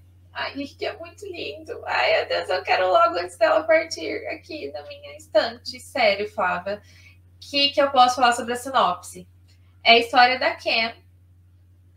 E a Ken morre no começo do livro, tá? Não é spoiler. Ela morre no primeiro capítulo. E aí a gente vai acompanhar a vida da família dela e todo, tudo que, tinha, que aconteceu após esse fato. Ela era muito nova, era dançarina, amava dançar, enfim. Então a gente vai ter aí uma pegada espírita da questão, assim, sabe? Muito bonita, é muito bonito mesmo. Conexão entre ela e o irmão, é, como que a família ficou depois de tudo, com uma amizade que ela tinha antes de, de, de morrer. É muito, muito, muito bonito. Muito bonito! Muito maravilhoso, sério. Sim. Leio antes dela partir. Aquela que tá falando enquanto a outra tá falando, né? Que é seu, eu sei, mas é que eu me empolgo também com esse livro. Porque ela trabalhou muito bem os, autor, os, os personagens secundários. Todos, Às vezes né? a gente pega um, um, livro de romance que foca no casal. Não tem. E aí os outros só ficam de plano de fundo, né? Sim, mas ela trabalha muito bem essas outras histórias também, então é muito interessante. Sorry. É, não, sim, todos os personagens são muito bem construídos. Eu acho que a narrativa é muito bem construída e é tudo muito bem amarradinho, sabe? Não tem ponta solta, é muito bem escrito. Muito, muito bem escrito. Flávia lembrou ali agora nos comentários que vai ser publicado pela editora Sina, S-I-N-N-A, Sina com S, enfim. Editora Sina maravilhosa editora que deu esse espaço para querida Flávia. Ela está muito feliz e eu também estou muito feliz, porque eu estou acompanhando desde quando ela disse que ia ser lançado, que talvez ia acontecer, que ela tinha se inscrito. E ai meu Deus, e eu acompanhei todo o processo. Eu quero esse livro na minha estante. É isso, gente, leiam, porque é muito maravilhoso. Próxima indicação. Esse é um outro nacional que eu amei ler. Eu quero! Sete Pinturas, A Lenda do Fim do Mundo, da Gracinha do Lindulfo Almeida. Gracinha eu falo porque ele é muito gente boa, gente, lá no Instagram, sigam ele. Sempre que ele pode, ele, ele, ele, compartilha minhas coisas também, é assim, um ajuda o outro, né? ele é. Eu sempre falo que eu sinto falta, não nesses aqui, tá? Esses aqui são todos maravilhosos, de autores que escrevam as histórias, autores nacionais que escrevam as histórias passando no Brasil, gente é só daqui. Põe as histórias aqui, né? e esse livro, ele é uma mistura de fantasia com ficção científica, é tudo muito doido. E ele se passa na Amazônia. É, ele tem um, pedaço que é nos Estados Unidos, mas o, o rolê todo acontece na Amazônia. E é uma história muito legal, porque mistura tem um pouco de romance policial, tem, como eu disse, tem um pouco de fantasia, tem um pouco de ficção científica, altas tretas, você não sabe o que vai acontecer. Muito doido Muito doido. Muito bem escrito também. Muito bonito. Muito bonita a escrita dele. Eu gostei muito desse, sabe aquela escrita bonita? Gostosa de ler. E foi, assim, uma grata surpresa de uma parceria que eu fiz com o autor nacional. E eu amei. Então, assim, se você gosta de livros com altas reviravoltas. Bom, eu vou ler um pouquinho da sinopse, que eu acho que fica mais fácil do que eu ficar aqui falando altas reviravoltas. em um passado distante, estranhas pinturas rupestres são encontradas em uma caverna oculta no coração da Amazônia. Considerado sagrado pelos índios, o local está associado a uma lenda ancestral e a uma descoberta fantástica. Ao longo dos anos, o segredo é mantido por uma única família e lhe confere grande poder e fortuna. Nos dias atuais, apenas dois homens, Rafael Roman Dumas e Marcos Plainfield, têm completo conhecimento sobre a verdadeira natureza da descoberta e ambos têm interpretações diferentes sobre a lenda e suas ramificações. A morte sem explicação científica de milhares de, de pássaros e uma tentativa de assassinato alteram o equilíbrio pacífico de forças sustentando até então de, das forças sustentado até então por Rafael e Marcos. Dois amigos, Daniel e Érica, criados em um orfanato como irmãos, sem perceber, são catapultados ao epicentro do conflito e se verão cada vez mais embrenhados em uma rede de intrigas e espionagem. Uma mulher misteriosa, dotada de habilidades incomuns, um inimigo desconhecido, atentados, estranhos eventos naturais, paixões e morte farão com que alianças sejam criadas e destruídas. Dilemas éticos e morais e a dificuldade de definir onde está a verdade permeiam a história e cada decisão de seus personagens. Na floresta amazônica, durante um confronto repleto de ação, uma revelação aterradora transformará a luta entre Rafael e Marcos em uma batalha pela salvação da humanidade. Meu Deus, já tá no meu Kindle. no meio da sinopse, ela já estava acrescentando tudo bom? Eu, eu só espero que o Thiago não esteja assistindo, porque eu já comprei vários livros do Kindle. Vários. Meu amigo Thiago, não fique bravo. É muito bom, gente, muito bom. E autor nacional. Ele tem um outro livro que eu tenho muita vontade de ler também, mas ainda não tive a oportunidade. Super recomendo. Eu amei essa história, de verdade. Próxima, última, juro, prometo. foi uma das grandes revelações de 2021. Eu falei muito sobre esse livro aqui no ano passado, que eu não resisti no momento em que a Sara, que é autora, e eu nunca vou conseguir falar o sobrenome dela decentemente, porque é alemão, é Sara, é Sara Schmorantz,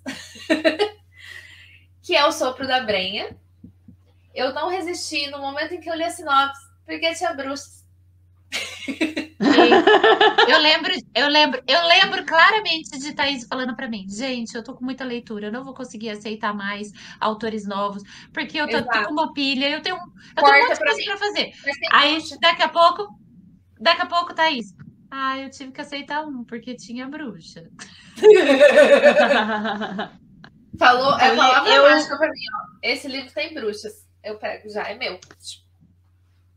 Eu tenho na minha estante, já, já falei com a Sara, já comento lá no Instagram dela. Ainda não li porque que é ódio, tô com muita leitura, mas, é. mas eu tô pensando em ler agora em setembro, porque eu, que eu ia ler só o livro que eu queria, porque vai ser meu aniversário ah, e é sobre isso.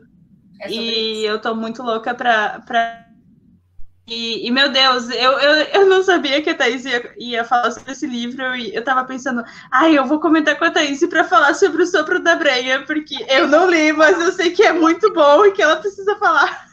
Não, não tinha como eu não falar, na hora eu pensei, gente, vou ler pra Não, e ela.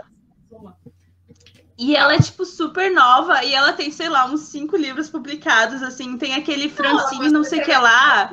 Né?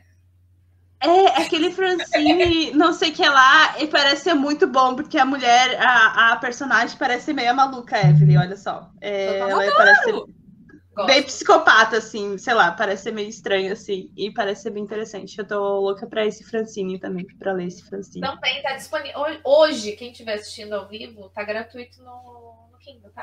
Só avisando, Francine B. Ah, o Francine? Ah. Oi?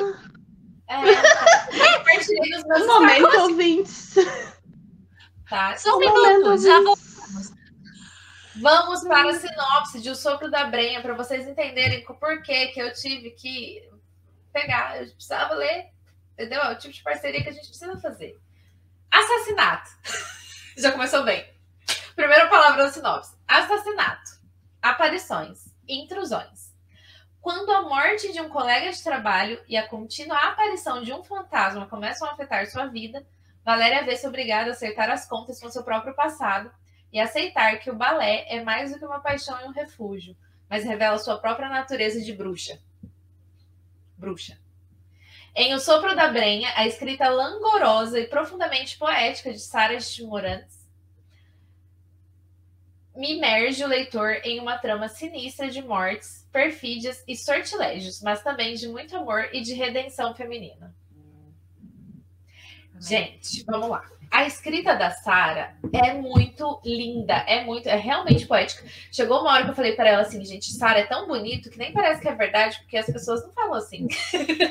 porque é muito, é muito bonito, é bonito, sabe? É bonito, é rebuscado o negócio, é muito bonita. Uhum. E assim, o que eu mais go gostei dos personagens desse uhum. livro é que são mais reais. Estamos uhum. falando de bruxas. Porém, é muito mais real do que muita coisa que a gente vê por aí. Porque as pessoas não são boazinhas o tempo todo, gente. O mundo não é feito de bem e mal, sabe? Uma pessoa boa e a outra só má.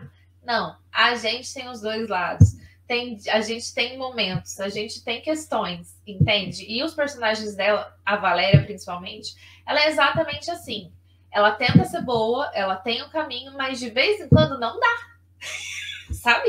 Não dá, não dá realmente, não dá pra você ser boazinha o tempo inteiro. E eu achei muito legal isso, porque realmente, assim, ela aceita a natureza dela em algum momento e ela aceita que não dá pra ser boazinha o tempo inteiro.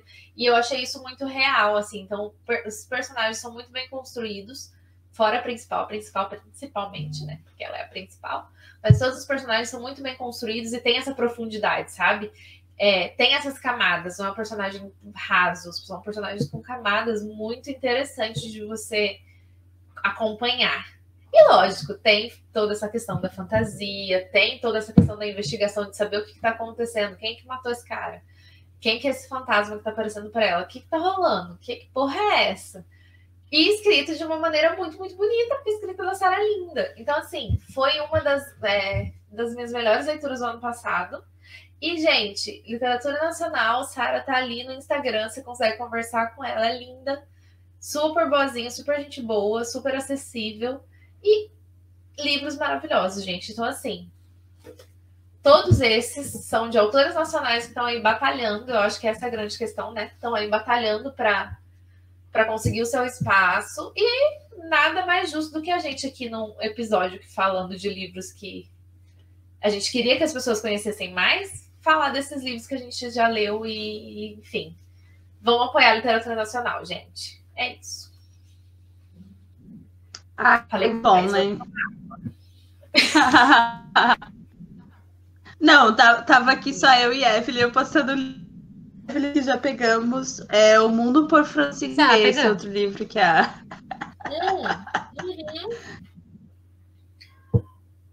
Já temos. É das. Meu Kindle. É, é da Sara. Não. A frase do meu Kindle é: já acabou, Jéssica? meu Kindle hoje, mandando hoje mensagem Kindle... pra mim. Acabou, Jéssica? Hoje, hoje o Kindle da Evelyn vai perguntar: seu Kindle foi hackeado por alguém que vai várias compras no mesmo momento? Exatamente. Não, não, é, é só, só, um surto de indicações. Esperamos que vocês ouvintes também estejam passando por esse surto. Sim. É sobre isso. Não, e a estética do. Eu não, eu, eu já faço propaganda da Sarah sem nem ter lido, né? Porque eu já sou fã dela só pelo Instagram. E ela tem toda a estética, assim, meio sombria e é muito bonito. E ela já, tipo, já escreve super bem nos posts. Então, eu, eu, meu Deus, eu, altas expectativas sobre o livro. E eu também falei com ela, falei que tinha sido indicação da Thaís, né? Ela ficou bem feliz. E eu comprei o livro direto com ela, então também veio autografado. Ah, eu muito querida. Muito fofo. Então, então fica. A indicação sem nem ter lido já fica indicado também. Mas eu li é... e eu garanto que é muito bom. É. É, sobre isso. Então agora a gente vai para nossa terceira rodada de indicações. E eu quero conhecer mais livros que vocês leram e quase ninguém lê e que vocês indicam. E a Evelyn começa. Bora lá, gente. Eu separei mais uma rodada. Eu fui separando em bloquinhos, assim, de três, sabe? Aí tinha o sci-fi, nanana, e agora é o de chorar. Livro de chorar. E agora que eu me acabo, deixa eu já pegar aqui. Ai, gente, mas é aqueles livros de chorar mesmo. Sabe assim? Eu Sei. gosto, é, é desses, Tá é desse que eu gosto. É Não, me desse. deu até medo, porque, porque a, se a Evelyn chorou, meu Deus. Menina, Mas a Evelyn chora com tudo. Ah, mas eu sou falar, chorona, não, eu sou ela chorona. chorou. Ela, ela chorou Ah. vendo o apanhador no campo de centeio. Eu chorei, Ah. eu fiquei com dó dele. Eu quis Ela pegar ele no colo quando ele tava indo embora da escola, sabe? Ai, que- A hora Tá que eu ainda tava com ódio dele, porque ele tava me dando ranço Sim. nesse momento ainda. Mas é, tava eu trabalho com educação, gente. Eu fiquei pensando em, em quantas almas geniais que não são mortas pelo quadradinho, sabe? Ah, enfim. Bo- bo- voltando. Eu sou chorona, eu sou chorona para livro, para filme. Ah, certas coisas assim, é- ela, elas me pegam. Mas esses aqui, gente, não tem jeito. Todo mundo que, assim, pelo menos que eu falei, poucas pessoas leram, mas quem leu chora também. Então não é, não sou eu. É, é, é Tá. todo mundo assim. Aí confio mais. teve contato. Mas vamos lá, vou falar sobre um livro que é da Tag Inéditos. Eu assinei a Tag Inéditos por uma época, eu achei que eu era rica e podia assinar os dois, sabe? O Tag Curadoria e o Tag Inéditos. Isso É. durou três meses. Aí eu Uhum. falei, não dá. todas nós passamos por essa fase. Por essa fase, amiga. Eu- Hoje em dia nem tag normal eu tô assinando mais. É, Nossa. exato. Eu tô aqui lutando bravamente, mas vamos que vamos. Mas aí eu recebi, esse livro eu recebi na assinatura, que é o A Retornada. Não sei se vocês já Já ouvi ouviram falar, falar mas- desse livro, mas Jesus amado. Eu vou, eu vou ler só uma frase do Tá. livro, que eu acho que ela fala da história e vocês vão entender. A frase é a seguinte: Uma me entregou quando eu ainda tinha seu leite na língua, a outra quando eu tinha 13 anos. Eu era filha de separações, de laços de parentescos falsos ou omitidos, de distâncias. Não sabia mais de quem eu provinha. No fundo, até hoje não sei. Ai, É sobre isso. doeu. Tá bom pra vocês? É Não, mãe, uau. né? É assim, tipo, órfã de duas mães vivas. Essa é, é é a história da nossa querida retornada. E, gente, é de doer a alma, juro por Deus. Mas é um livro, eu acho que necessário, ele trata de, de assuntos super importantes. E, enfim. Eu não tenho mais o que dizer depois dessa frase, gente. Só leiam. Leiam, porque é um livro super curtinho, não dá pra parar. É. Pensa numa, numa criatura órfã de mães vivas, né? Dada quando pequena e depois devolvida. Por isso, a retornada, entendeu? Ela foi devolvida para a mãe que tinha dado ela já. Então, é, é tenso, gente. É tenso. Exato. É muito tenso. Tô- o clima até baixou aqui, que tá todo mundo assim. Você viu? Ai, desculpa a gente baixar o clima, mas é sério, a gente precisa de umas leituras dessa. Depois a gente lê os livros, tipo um livro da Flávia, uns livros gostosinhos para voltar a acreditar que a vida pode ser bonita. Mas até então a gente morre aqui nesse livro, né? Sim. A minha segunda indicação é outro livro esgotado, I'm sorry. Gente, eu não gosto dessa capa. Eu tô aqui pedindo para as editoras relançarem esse livro com outra capa, que ele merece. A Solidão dos Números Primos, de Paulo Giordano, e esse é um dos livros que eu comprei pelo título. Eu li esse Meu título em Deus, algum que lugar e falei, preciso. A Solidão dos Números Primos. Olha só as- o que está escrito atrás. Matia tinha estudado que entre os números primos existem alguns ainda mais especiais. Os matemáticos os chamam de primos gêmeos. São casais de números primos que estão lado a lado, ou melhor, quase vizinhos, porque entre eles sempre há um número par que os impede de tocar-se verdadeiramente. Matia achava que ele e Alice eram assim, dois primos gêmeos, sós e perdidos, próximos, mas não o bastante para se tocar de verdade. Gente, Ai, gente, eu quero. Eu vou enrolar. É, Tem no Kindle? esse li- Ai, procura, gente. Sei lá, compra do sebo. Paga mil reais nesse livro, vale a pena. Também não, né? Tô brincando. Gente, Alguém é é uma Foco desse livro, gente. Não foi só você. Ó, gente, quando for. Editoras, quando vocês forem relançar esse livro, por favor, páginas amarelas, tá? Que ele ainda é da época das páginas brancas. Não- Rocco, relança! Para de, rel- para de lançar livro de Clarice Lispector para eu ficar gastando meu dinheiro, sendo que eu já tenho todos. E lança um livro aqui, ó, esse aqui. Ou, ou edições de Harry Potter. Eu falar, para de lançar Exato, os livros daquela mulher lá que a gente não quer dar dinheiro pra ela e lança os livros que a gente quer. Ô, Evelyn, Exato. Gente, é, mas a gente precisa te relembrar. A gente aqui do Lit Sem Frescura, a gente tem um, um forte poder, forte influência sobre as editoras, mas não, não sei se é sobre as editoras, mas sobre o universo, porque coisas É. que a gente fala aqui acontecem. Então você tá, tu tá no programa certo, tu tá no podcast Profetiza- certo, tu a tá gente falando isso. as coisas.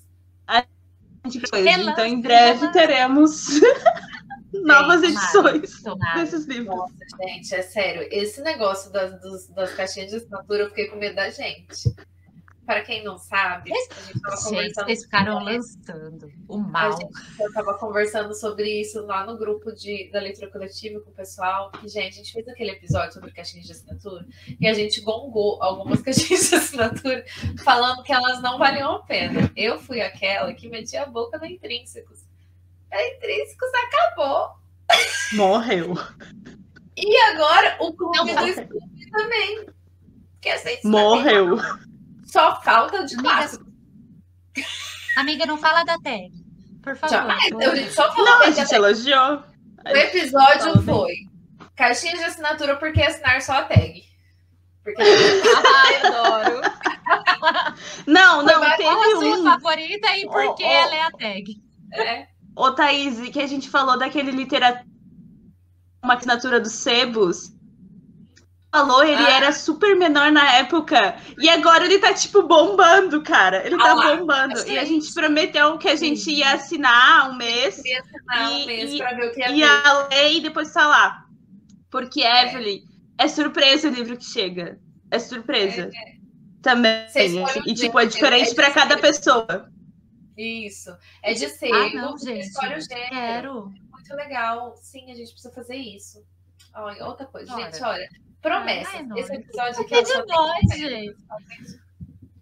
A gente vai morrer soterrado nos livros. É isso aí. Melhor fim de vida pra mim. Para que ó, o universo escuta. Gente, ó, só tenho mais duas, juro, rapidinho. Eu vou falar das duas super rápido, mas é, é porque são Já é a última rodada? Não é a última rodada ainda não, amiga. Calma.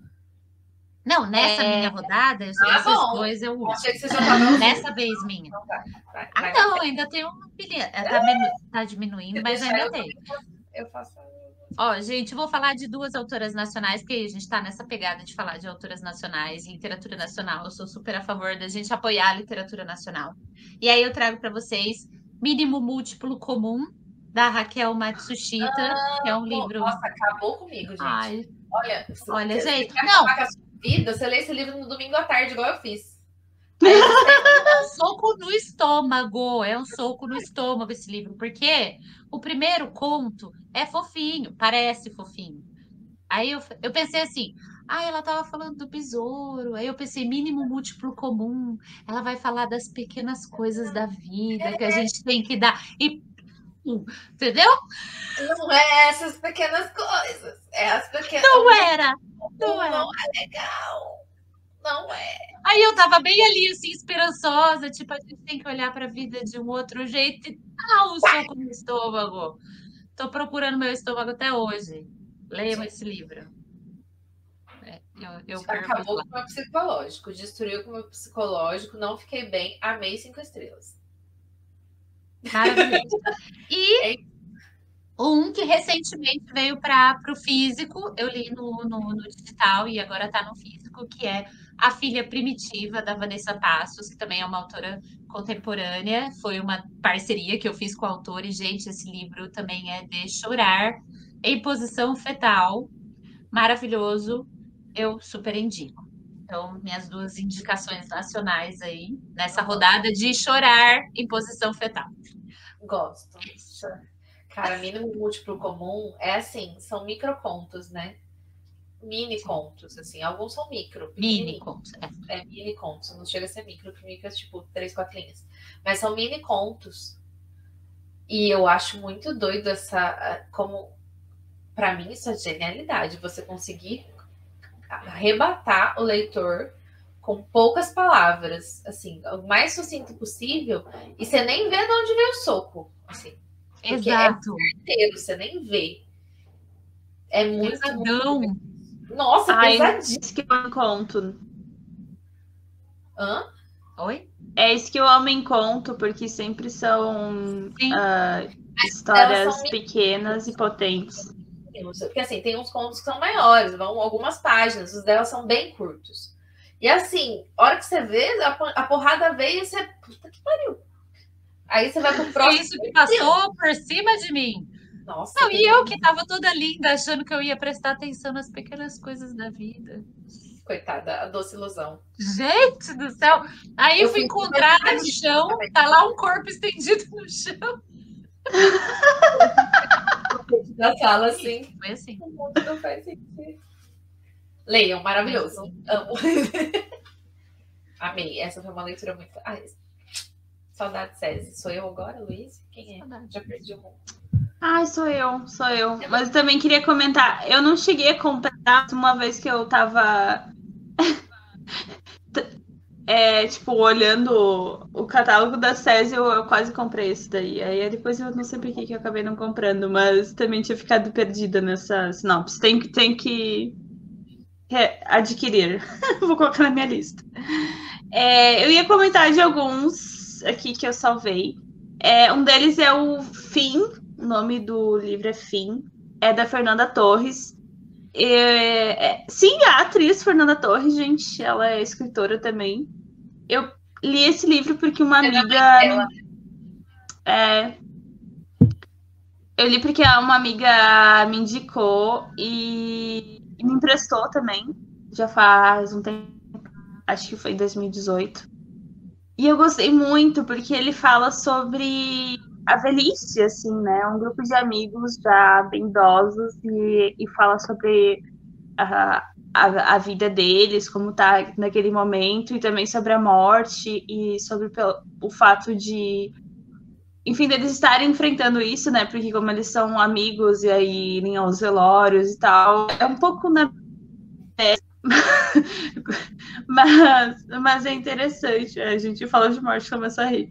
Tem problemas. Sério? Tem probleminha. Jamais chamem Luiz para um velório, gente. Porque vai dar Pode, pode me dar um ataque de riso. Pode acontecer. Mas eu gostei eu gostei bastante, assim. E também é aquela pegada do. Sabe, não são todos personagens. Nossa, vou amar esses personagens porque eles são todos muito queridos e simpáticos. Não, eles são, tipo, parecem de carne e osso mesmo, assim, porque tem, tem várias nuances e tal, as histórias. E eu gosto dessa intercalação, assim, também, tipo, de, de vai contando aos poucos cada um. E agora eu lembrei, agora me veio à mente outro livro que eu preciso falar, porque eu acho que poucas pessoas conhecem e mais pessoas devem conhecer, que é A Visita Cruel do Tempo, da Jennifer Egan. Eu comprei por que... sua causa. Eu comprei Ai. por sua causa. Ai, meu Deus do céu! Me sinto realizada. Mais uma LC. Ai, ai, ai. Me sinto realizada. Gente, esse livro foi, foi outra visita à biblioteca, como não, quem, quem não quer nada. E saí com esse livro na mão e li esse livro, fiquei assim, estarrecida, porque ele fala sobre o tempo, assim, né? E como ele pode ser cruel com algumas pessoas, ou não tanto com outras, né? Acho que tudo um pouco depende de como você leva a vida. Mas, mas ele acontece, né? Independente de quem você seja, ou ou de como você vai interpretar ele, ele, ele vai chegar, né? Então, acho que... e esse título é maravilhoso. Eu escolhi por causa do título, depois por causa do sinopse. E ela é uma escritora contemporânea norte-americana muito, muito interessante, assim, ela é jornalista também, então ela tem essa visão é, da sociedade, assim, bem crítica, assim. Pode ser que agora a gente ache um pouco. Tem umas partes, por exemplo, que tem mensagens, assim, que era uma pegada mais contemporânea, que daí aparece como se fosse messenger, assim, no próprio livro, assim, na diagramação. E aí agora a gente tá um pouco ultrapassado, né? Porque ah, agora já é mais rápido ainda, né? Mas, é. mas na época que ela publicou, com certeza, tipo, genial, né? Tipo, inserir isso dentro do livro. E aí também fala sobre música e sobre silêncio. E então, nossa, eu adoro esse livro. Eu acho que mais pessoas deveriam ler. Apesar que ela é relativamente conhecida, assim, ela tem vários outros livros já publicados e tal. Outro que é o Praia de Manhattan. É isso, não é? É, ah, eu, eu tenho esse. Também. Esse eu comprei também, mas só porque você falou que ela era boa pelo outro, aquelas que é muito É. Pergunta não. não sei, mas a autora é boa, então vamos comprar, porque tava muito barato. Né? Sim. Muito barato é isso, é isso, foi isso mesmo. 10 reais. Eu, eu tenho esse também e quero ler. E eu li já o Olhe para mim dela. E eu não gostei tanto, não é não tão bom quanto a Visita Cruel do Tempo, mas sabe aqueles livros assim estranhos que tu fica assim, o que, que aconteceu aqui? Amo. O que, que tá vendo?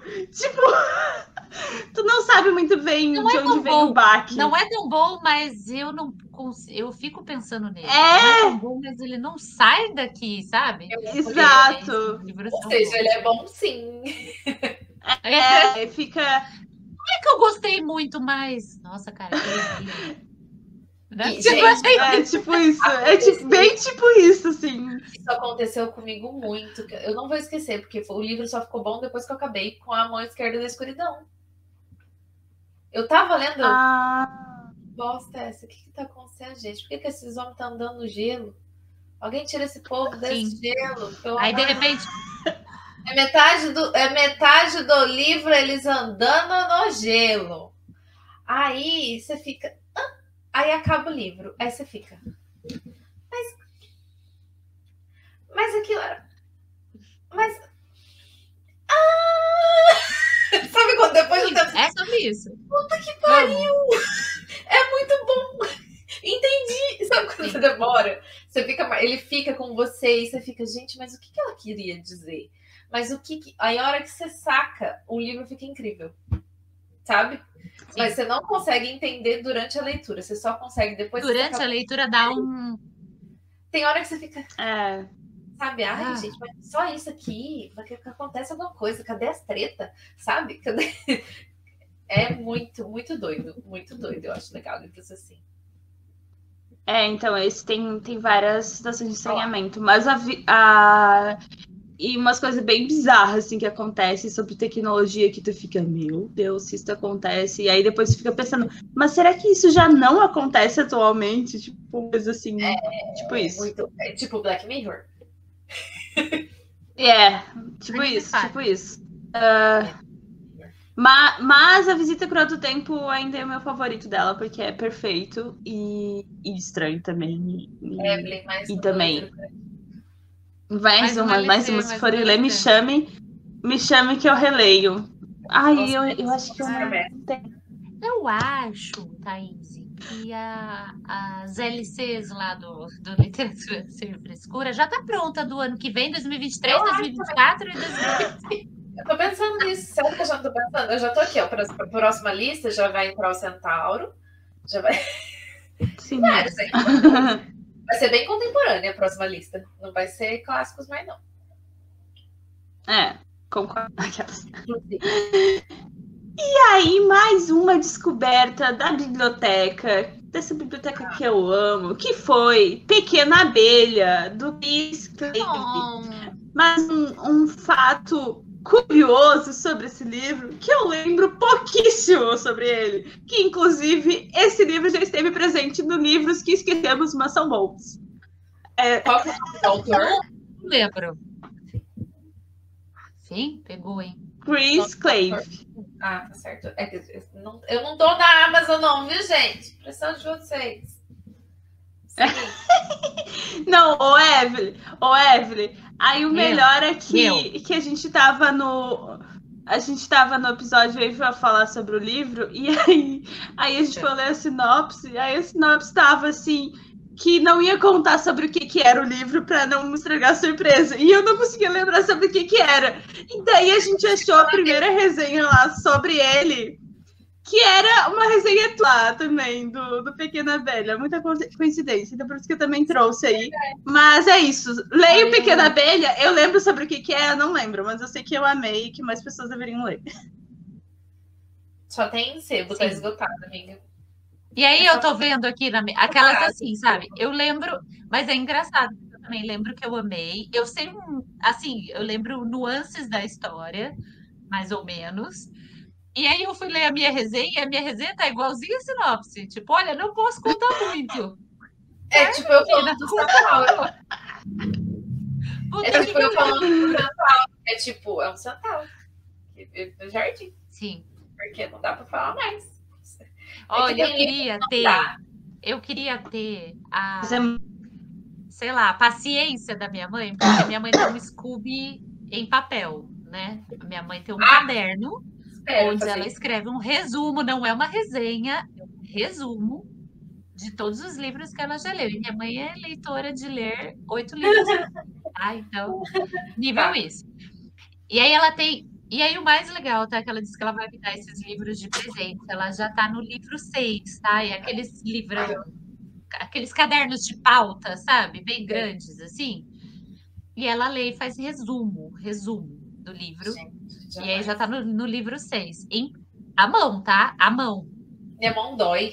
Eu não consigo mais escrever a mão. Eu vou escrever cartinha. Sim. a minha mão Tem dói. hora que eu penso tem hora que eu penso assim, eu devia fazer algo parecido, sei lá, para eu lembrar dos livros e tal, mas. É para isso que eu tenho o Instagram, para fazer resenha e deixa lá. Pronto. É isso. Aí, se eu quero lembrar, eu leio minha resenha. Porque é o que eu sei, eu vi fazendo isso, tá, gente? Porque tem livro que marca, tem livro que a gente esquece tudo daí uma semana. É. A gente fez um episódio sobre isso. Não. Faria mais um episódio aqui pra ficar lembrando desses livros. Tem livro que eu lembro do nome do personagem. Eu lembro e do eu nome do livro. Gente, tem uns livros que eu consigo lembrar a altura. Não, eu falo que isso é muito loucura. Eu acho que me marcou tanto a citação, porque eu marco as citações, né? E eu tenho um blog que eu publico Sim. essas citações. E aí, quando me marca muito, eu consigo lembrar a altura da citação, se é em cima, se é embaixo, sabe assim? Aí eu vou procurando, não, essa citação era embaixo. Aí eu vou procurando nas de baixo, sabe? Nos flagzinhos de baixo. Eu falo, gente, muito bom. Como é que eu lembro isso? e aí tem história que não lembro nada. Então. Não, e eu ainda tenho a teoria que o que eu lembro pode ser que não tenha acontecido na história, que é só o que eu lembro que, que pode ter sido na minha cabeça. Você criou, foi? É, tem uma é. frase, tem uma frase de um autor, eu não vou lembrar qual, que ele fala que metade da leitura é o autor que escreve e a outra metade é o leitor que lê. O leitor que lê, ele cria é. outra história. É, tá as minhas são tudo assim. Porque também no próprio Pequena Abelha eu tava contando para as gurias, tentando contar do que eu lembrava que era um, é uma criança e uma mulher e tal, que acontece. E aí eu fui ler resenha e parece que não era, não sei se era criança ou se era duas mulheres. Aí eu fiquei, como assim? Pra mim ela era criança. Eu não sei, gurias, o que, que aconteceu, mas pra mim ela era criança. Ops. Não, mas pra mim ela também era criança, amiga. Ah, criança. então. Pois é, daí eu fui ler um resumo é lá adoção, de duas mulheres é coisa de adoção. É, pessoa é, é perdida. Adoção, eu amo Agora a gente vai ter que ler. É um negócio aí, gente, mas é bom. Não, todos nós vamos ter que ler. É muito bom, muito bom. Entendi. Então, é isso. Não, Bora gente, eu, eu, eu já ia encerrar. Ah, não, é a, a Thaís, a Thaís. É, eu tenho mais uma rodada, né? É que a outra rodada era só para citar os que a gente não leu, que era só os títulos diferentes. Mas se vocês querem fazer mais uma rodada, podemos. Eu achei que era mais uma rodada. Tem mais aí? Pode ser mais uma rodada que eu deixei mais dois aqui. É, eu só vou fazer rapidinho, então, porque eu tenho dois aqui que eu não consegui enfiar. Ah, eu deixei alguns. Meu Deus. É... Bom, o livro da Discord. Não, eu só vou falar isso tudo. O livro da Discord. Da Discord, é. Adoro. Ah, da briga de hoje, adoro. A Evelyn me irritando logo cedo, eu só queria dizer isso, tá? Eu não Falando morri, sobre eu precisava irritar alguém. É, ela precisava. Ah, Aí ela me pegou hoje, num dia ótimo. Mas tudo bem. É, tá tudo bem.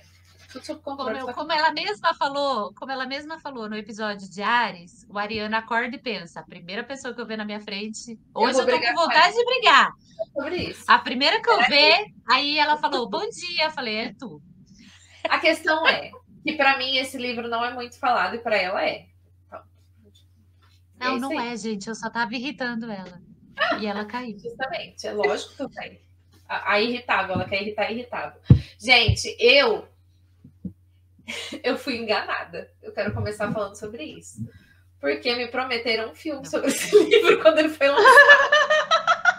E eu tô esperando ele até hoje. Eu tô esperando esse filme há anos. Protesto. E daria um super filme. Se eu não me engano, era uma atriz famosa de Hollywood. Era quem? Era a Sandra Você- Bullock? Eu Vocês acho- falaram num episódio que era Sandra Bullock, eu nem sabia que iam Ah, Eu fazer. acho que. Porque Gente, quando Sandra Bullock, eu quero. Escuta, gente, vamos lá. O livro é A Vendedora de Livros, da autora Cynthia Swenson. A Vendedora de Livros foi lançado pela tag Inéditos. Só tem pela tag. Não foi lançado pela Suma, Dona Suma. Foi a Suma que, que fez parceria com a tag. A Suma não lançou ainda esse livro, eu não sei porquê. Então, assim, só quem assinou, assinava a tag Inéditos e recebeu esse livro conhece. E eu acho um absurdo, porque é uma história muito da hora, muito legal. Eu lembro que ele mexeu tanto comigo que eu cheguei a sonhar. É muito difícil eu sonhar com um livro, tá, gente? Porque é muita história. Não so... Esse aqui eu sonhei. Tipo, eu sonhei que as tretas estavam acontecendo comigo, de tão envolvida que eu fiquei. E ele é um daqueles livros, eu lembro que eu fiquei desesperada. Mai, leia, porque você vai gostar, que é um daqueles livros que a gente gosta, que é tipo, da... você tem duas realidades alternativas. Ai, se eu tivesse escolhido e feito uma coisa diferente. Eu amo história assim. Inclusive, vi um filme essa semana novo da Netflix que é Sim. Se Fosse. Como seria se? Como seria se. Maravilhoso. Maravilhoso. Amo. Amo, amo, amo. E esse livro é sobre isso também. Essa vendedora de livros começa a sonhar com uma outra realidade onde ela é casada e tem filhos. E é muito doido. E aí muitas tretas acontecem, não posso contar mais. Mas tem uma mulher que vende livros. E que tem toda, toda essa treta acontecendo de ela não sabe mais qual que é a sua realidade. E o Esse que livro tá é sensacional. Eu amei. Vou ler sinopse, vou ler sinopse rapidinho. Denver, 1962. Kit Miller já se acostumou à vida de solteira. Ela ama a livraria que gerencia com a melhor amiga Frieda e adora ser dona do próprio nariz. Ela pode ir onde quiser, quando quiser e não deve satisfação a ninguém. Denver, 1963. Catherine Anderson é casada com Lars, o amor de sua vida. Eles têm três, três filhos lindos, uma casa elegante e bons amigos. É tudo que Kit Miller um dia desejou para si mas essa vida só existe em seus sonhos. No entanto, toda vez que Kitty sonha com a vida de Catherine, passa a achar aquela versão de si mais irresistível, mais verdadeira. Como escolher qual das duas vidas que leva paralelamente é a que quer viver? Qual será o preço de permanecer Kitty ou se transformar de uma vez em Catherine? E aí? Uhum. E aí? É muita treta. É muito lindo, gente. Ah, É Vocês lindo, viram? é lindo. Não é romancinho, Evelyn gostou. Não é romancinho. Não é romancinho. Não é romancinho. Não caiam nessa, não tem nada de romancinho aqui. É tretas, e é, mas é muito envolvente. E eu lembro que eu até comentei com a moça da tag. De vez em quando a tag faz umas. é, Ah, eles fazem umas pesquisas e a moça da tag me ligou perguntando se eu tinha gostado das playlists, se eu chegava a ouvir, porque eles fazem playlists no Spotify. Esse livro foi um que eu vi. Eu também não tinha ouvido, mas esse aqui eu coloquei a playlist, porque como ele passa nos anos 60, 70, eu falei, deve ser muito legal eu ouvir com a playlist, porque vai me ambientar. E, e realmente isso aconteceu. Tipo, são músicas da, Ah, da década legal. de 70. E tem tudo a ver com o livro. E, gente, foi uma imersão muito doida que eu fiz quando eu li esse livro. E eu queria que mais pessoas tivessem essa oportunidade. Não. Se eu sei Vale que você tá ouvindo, gente. vamos lançar. Vamos, as pessoas, gente, eu queria muito. Literatura Sem Frescura mandou lançar esse livro. Apenas vai ser lançado. Porque ele é muito legal. Vamos jogar para o Sim. universo, vai que corre de novo. Já Jogamos. entendi. E eu falei que ia ser rápido. Não, esse E eu equilíbrio trouxe- é tudo de bom, gente. Não, ele é maravilhoso. Romancinho sério. que a Evelyn gosta. Ou seja, Não não, é tem romancinho. Vamos de mudar de abacaxi para abacate? Como diria minha mãe. Bora. Gosto. Não, não veio um Dark Side aqui até agora, né? Eu não podia deixar de falar. Veio sim, eu trouxe dois. Não veio, Não, não. muito bom. Verdade, você já trouxe. Eu não tinha falado de nenhum Dark Side ainda, né? Gente, eu não vejo tantas pessoas falarem sobre essa graphic novel. Talvez porque ela já foi lançada há algum tempo, mas foi um dos primeiros Dark Sides que eu comprei. Que é o meu amigo Dummer, do Derf Back Derf. Derf Back Derf. É uma graphic novel. Esse, o Derf Back Gente, é muito engraçado porque é Derf Back Derf. O nome e sobrenome repete. Ele simplesmente estudou e conhecia Jeffrey Dahmer. Quem é Jeffrey Dahmer? O canibal de Milwaukee. Aquele em que encontraram corpos derretidos, Deus cabeças na geladeira, partes do corpo sendo cozidas em seu fogão. Bem de Eu vou boa, ali morrer um pouquinho e já volto. bem de boa. Depois, depois a Thaís fala de mim, de rir sobre as mulheres grávidas e os bebês mortos, né? Isso aqui é história real, o que é um pouco pior. Eu lembrei desse livro hoje porque eu vi que tá saindo série no Netflix sobre o Jeff Dahmer. E eu não sei se eu estou vivendo ou se eu só estou esperando essa série estrear nesse momento. Não sei. Mas o que, o que é mais legal dessa, dessa, dessa graphic? O traço é muito bonito. Inclusive, a Darkside lançou outro livro, outra graphic de- desse autor. Acho que é o Lixeiro que chama. Tem quero muito, porque eu gostei muito do traço dele. E a questão é que ele estudou com Jeffrey Dahmer. Ele conheceu Jeffrey Dahmer. E ele conta a história do Dahmer enquanto criança e adolescente, antes de se tornar o canibal de Walker, e com todos os indícios que ele dava de ser um psicopata ninguém percebeu. Oh my god. É muito legal. É muito legal. E no final, ele mesmo ilustrou o momento em que ele recebeu a notícia. de você não imagina quem que estudou com a gente que era um psicopata. E ele ainda erra a pessoa. Ele, ah, o fulano. Aí ele, o cara, não, o, o Dano. Aí ele.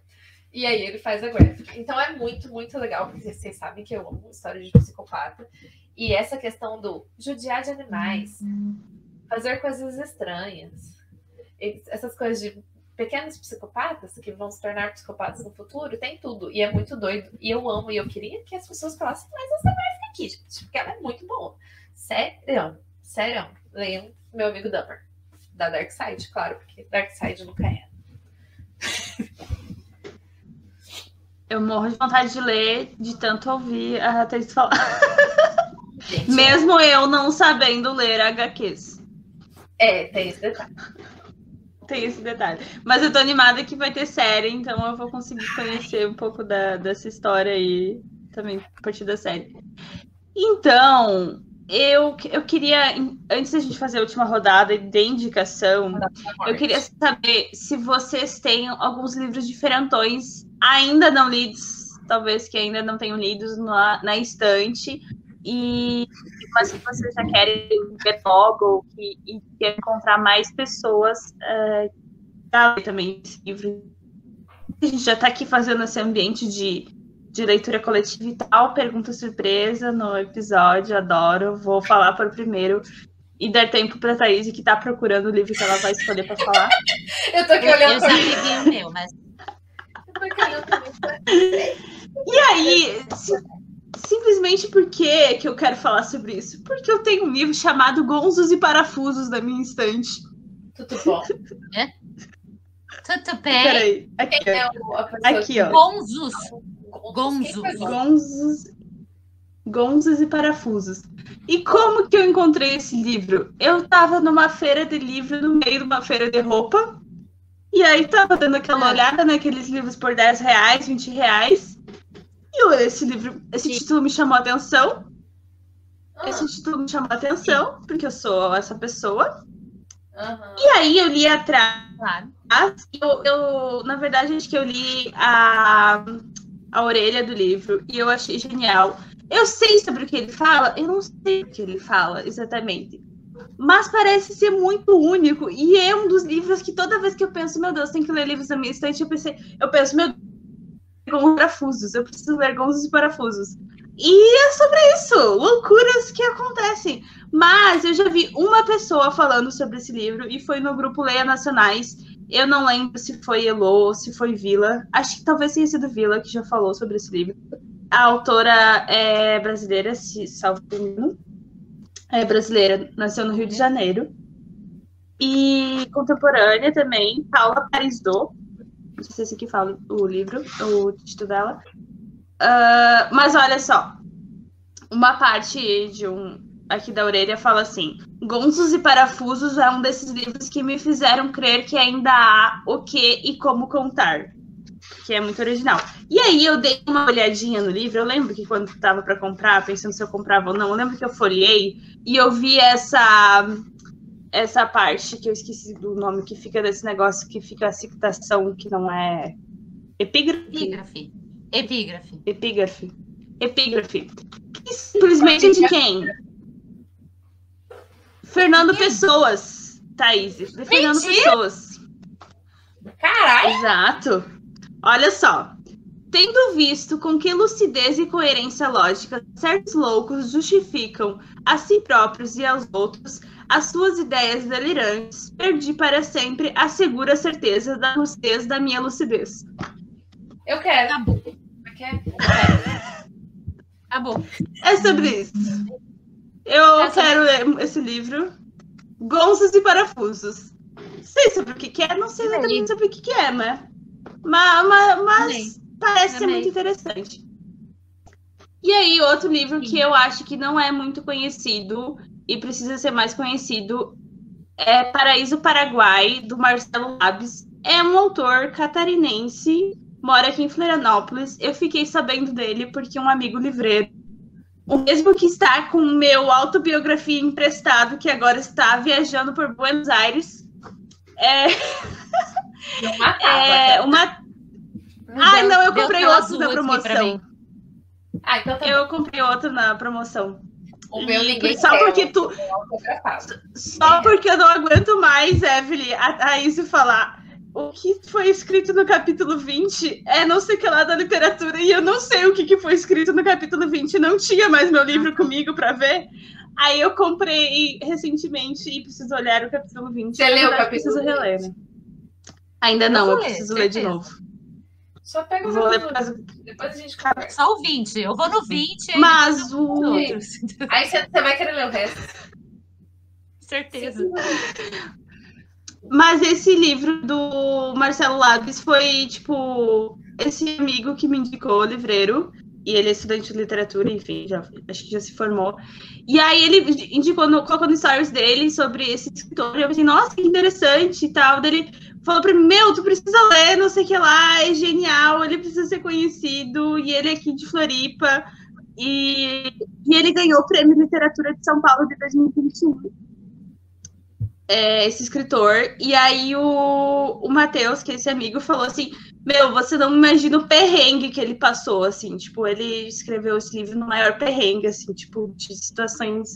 Situação financeira péssima, assim, e aí, tipo, conseguiu ganhar um prêmio super importante com o livro, e, e aí acaba sendo, né, mais reconhecido. Já vi que ele tá, depois disso, em vários festivais também, ele tem editora também, então, sim, né, os autores independentes, eles por eles mesmos e tal. E a história parece ser genial, que é sobre a Guerra do Paraguai. E vou ler só o comecinho, assim.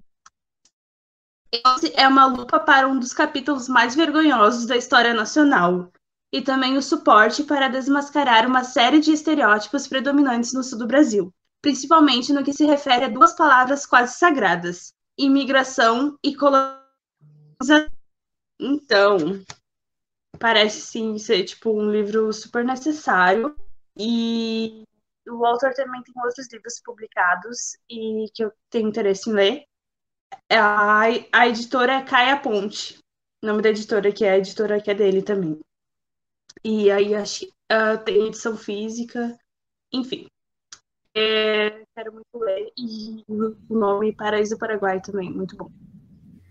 É, E são esses meus diferentões que eu escolhi. Amei, já coloquei o do Bonzos lá no meu, no meu carrinho. Tá baratinho, gente, tá? 22 reais. Mensagem subliminar aqui. Gente, eu achei um, lembrei. Lembrei que eu ganhei um presente esses dias que eu achei fenomenal. Eu amo quando as pessoas me dão presentes de livros que eu não conheço e não estão no meu wishlist. Porque eu sei que a pessoa pensou, olhou para aquele livro e pensou, Thaís. Entendeu? É verdade. mesmo sem estar na minha lista. Isso é, é muito legal. Muito legal mesmo. E quem me mandou o livro de presente foi a Nazaré, uma amiga nossa lá do grupo de leitura, do famigerado grupo. E é esse livro aqui, chama O Tigre, uma história real de vingança e sobrevivência. O autor chama John Vaillant. É... Basicamente, ele conta a história de um tigre. Aquelas. Vou ler para vocês que é. É dezembro de 1997 e um tigre espreita em Sobolone, um vilarejo afastado do extremo oriente russo. A região é o lar de uma população empobrecida pelo fim da perestroika. Por milênios, os nativos estabeleceram uma relação de paz com o tigre siberiano, um caçador formidável que chega a pesar 270 quilos e medir 3 metros de comprimento. Até que a chegada de colonos europeus, seguida por décadas de negligência soviética e de desfloramento, respondeu com equilíbrio, rompeu com equilíbrio e levou a caça descontrolada do animal. Agora, um deles dá fim à trégua de séculos satisfazendo sua fome for da forma mais brutal. A fera não apenas mata pessoas, ela as aniquila, devora por inteiro. Liderado pelo carismático e destemido Yuri Trush e acompanhado por cães de caça, um, gran... um grupo de homens é enviado para perseguir o tigre na floresta densa e gélida. E à medida que analisam os restos mortais das vítimas, os rastreadores percebem algo impensável. Os ataques do animal não são aleatórios, ao contrário, há sinais de que são deliberados, como se seguissem um plano de vingança. Ao recriar eventos tão extraordinários, John Vailan explora em seu relato a delicada e antiga relação entre homem e predador e traz teorias surpreendentes sobre como os humanos e os tigres teriam evoluído para coexistir e como a evolução humana teria se dado mais pelo roubo da caça alheia do que por investidas próprias. Sobretudo, descreve de modo impressionante o ameaçador tigre siberiano, superpredador inteligentíssimo capaz de percorrer vastas extensões de florestas e montanhas, pensar de forma estratégica e sobreviver nas situações mais adversas. Gente, Amei. tigre vinga Gente, eu quero. Amo. Moby Dick dos Tigres. É, não, é, amiga, tá escrito aqui atrás. O equivalente de Moby Dick para floresta. É uma das dedicações. Já amo! A hora que eu vi isso aqui, eu falei: olha, Tigre- Moby tigre- Dick, amo. tigre escorpiano, queremos. Eu achei sensacional. É. Deve ser, é, parece um livro muito bom. Deve ser esse. muito boa. Nunca tinha ouvido falar. Nunca tinha visto na minha vida. E eu achei o máximo ter ganhado esse livro. Obrigada, Nasa, se você estiver me ouvindo. Pronto, respondida, Luísa. Genial, Eu adorei. um, eu peguei. Na verdade, eu tenho dois, mas é rapidinho. O que eu realmente tenho diferentão, assim, eu acabei de receber. É um lançamento, então não é muito conhecido. E eu acho que tem que ser, porque eu já amei. Não li o livro e já amei o livro, tá? Já é cinco estrelas Tá. favoritas sobre. Né? Precisamos ler para ver se é verdade. Mas é o saboroso cadáver da Dark aí, ó. Trouxe mais Ai, um eu da Dark. esse. Gente, saboroso cadáver. Olha essa capa. Maravilhosa. Olha isso aqui. Não, gente, o jeito que esse livro chegou, ele veio numa bandejinha de carne, sabe?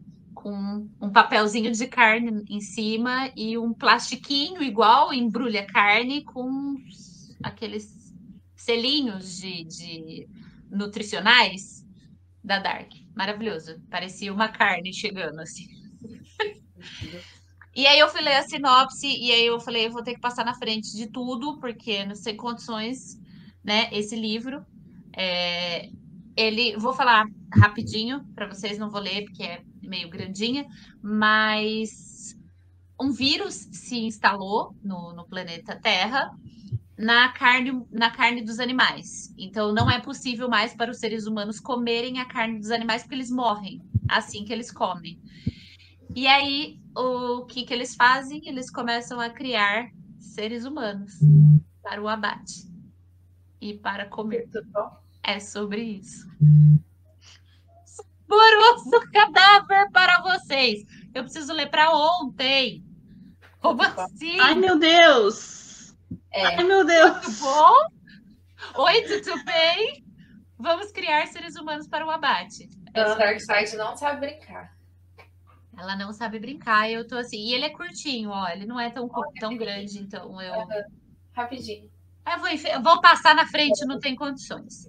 E aí, pegando o embalo da, da, da que falou de um livro assim que ela comprou pelo título e tudo mais, e achou super diferentão, na Bienal, eu fui parada por um autor, aqueles autores independentes que estão ali vendendo os livros, e ele estava vendendo um lançamento dele que não era esse, mas aí eu vi atrás dele esse livro com esse título.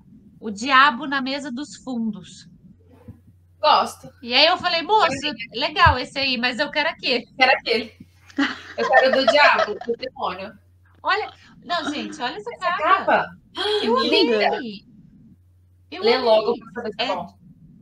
O Wesley Barbosa. E é um livro de contos. Então eu, eu, eu acredito que seja diferentão, amei o título e estamos aí querendo ler ele. Pronto. Esses Gente, adendo, porque eu tinha esquecido de mais um título maravilhoso que eu tenho na minha estante, que eu acho que eu comprei no mesmo dia do Gonzos e Parafusos, se não me engano. gonços e Que é parafusos. Título. simplesmente. Que é simplesmente como o soldado conserta o gramafone. Tudo bom. Oi, tudo bem? Sabe? O autor é melhor ainda, que eu não sei nem falar, que é Sasa Staniski. E ele é bósnio, então o bósnio Sasa Staniski fugiu da guerra ainda criança, a sinopse do livro. Com o Ah. passar dos anos, na vida nova construída em, na, em Alemanha, pagou- apagou as, as. me- Opa!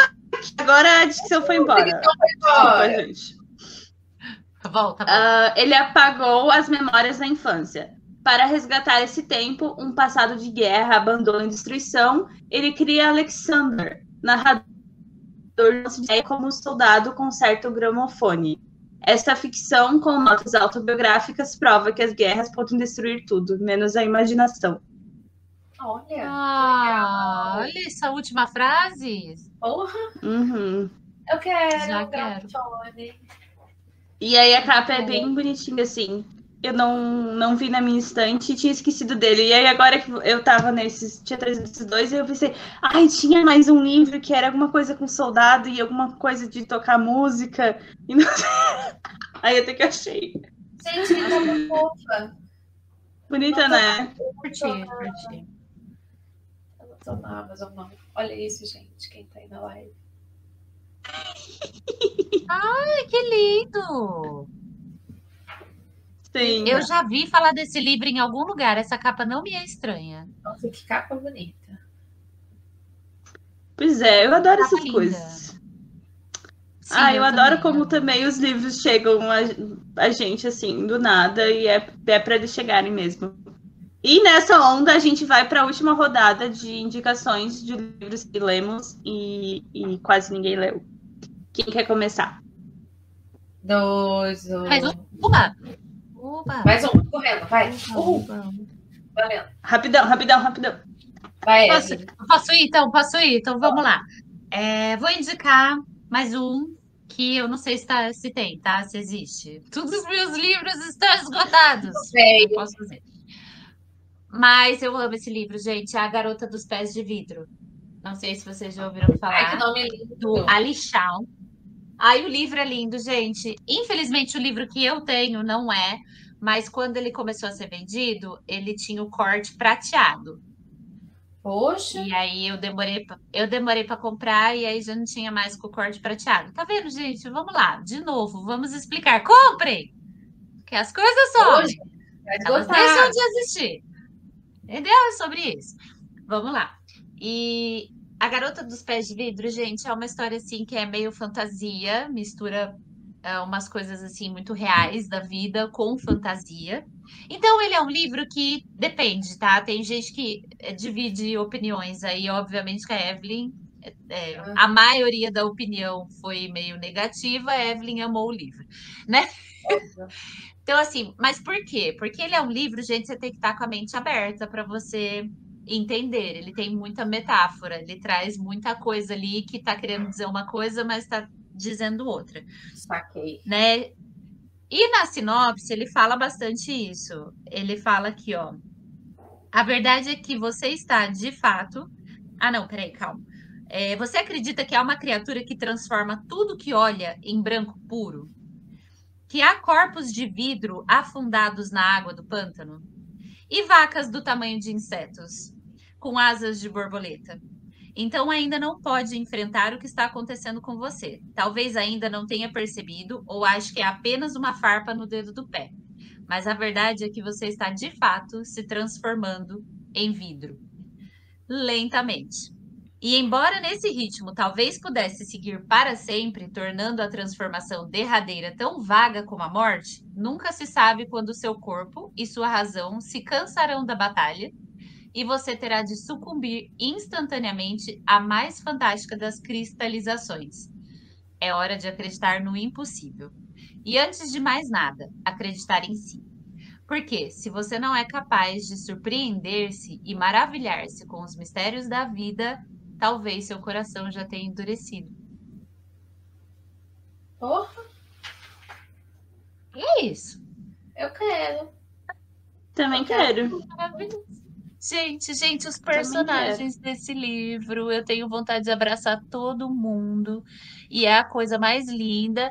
E tem romance, tá? Mas não é aquele romancinho, obviamente, que é o romance que a Evelyn gosta, que é aquele romance que nunca dá certo no final. Bom. Mas é lindo. É lindo e vale a pena, vale a pena. Não sei se ele tá esgotado esse, tá, gente? Tá. Mas eu imagino. Tá esgotado, mas tá baratinho no sebo. Sim. Mas o corte cinza prateado não tem mais. É. Triste por isso. Fica aí, a dica. Fica aí a dica. Fica Pra aí a dica logo. vocês estarem comprando tudo, porque a vida é muito curta e tudo pode desaparecer em questão de minutos.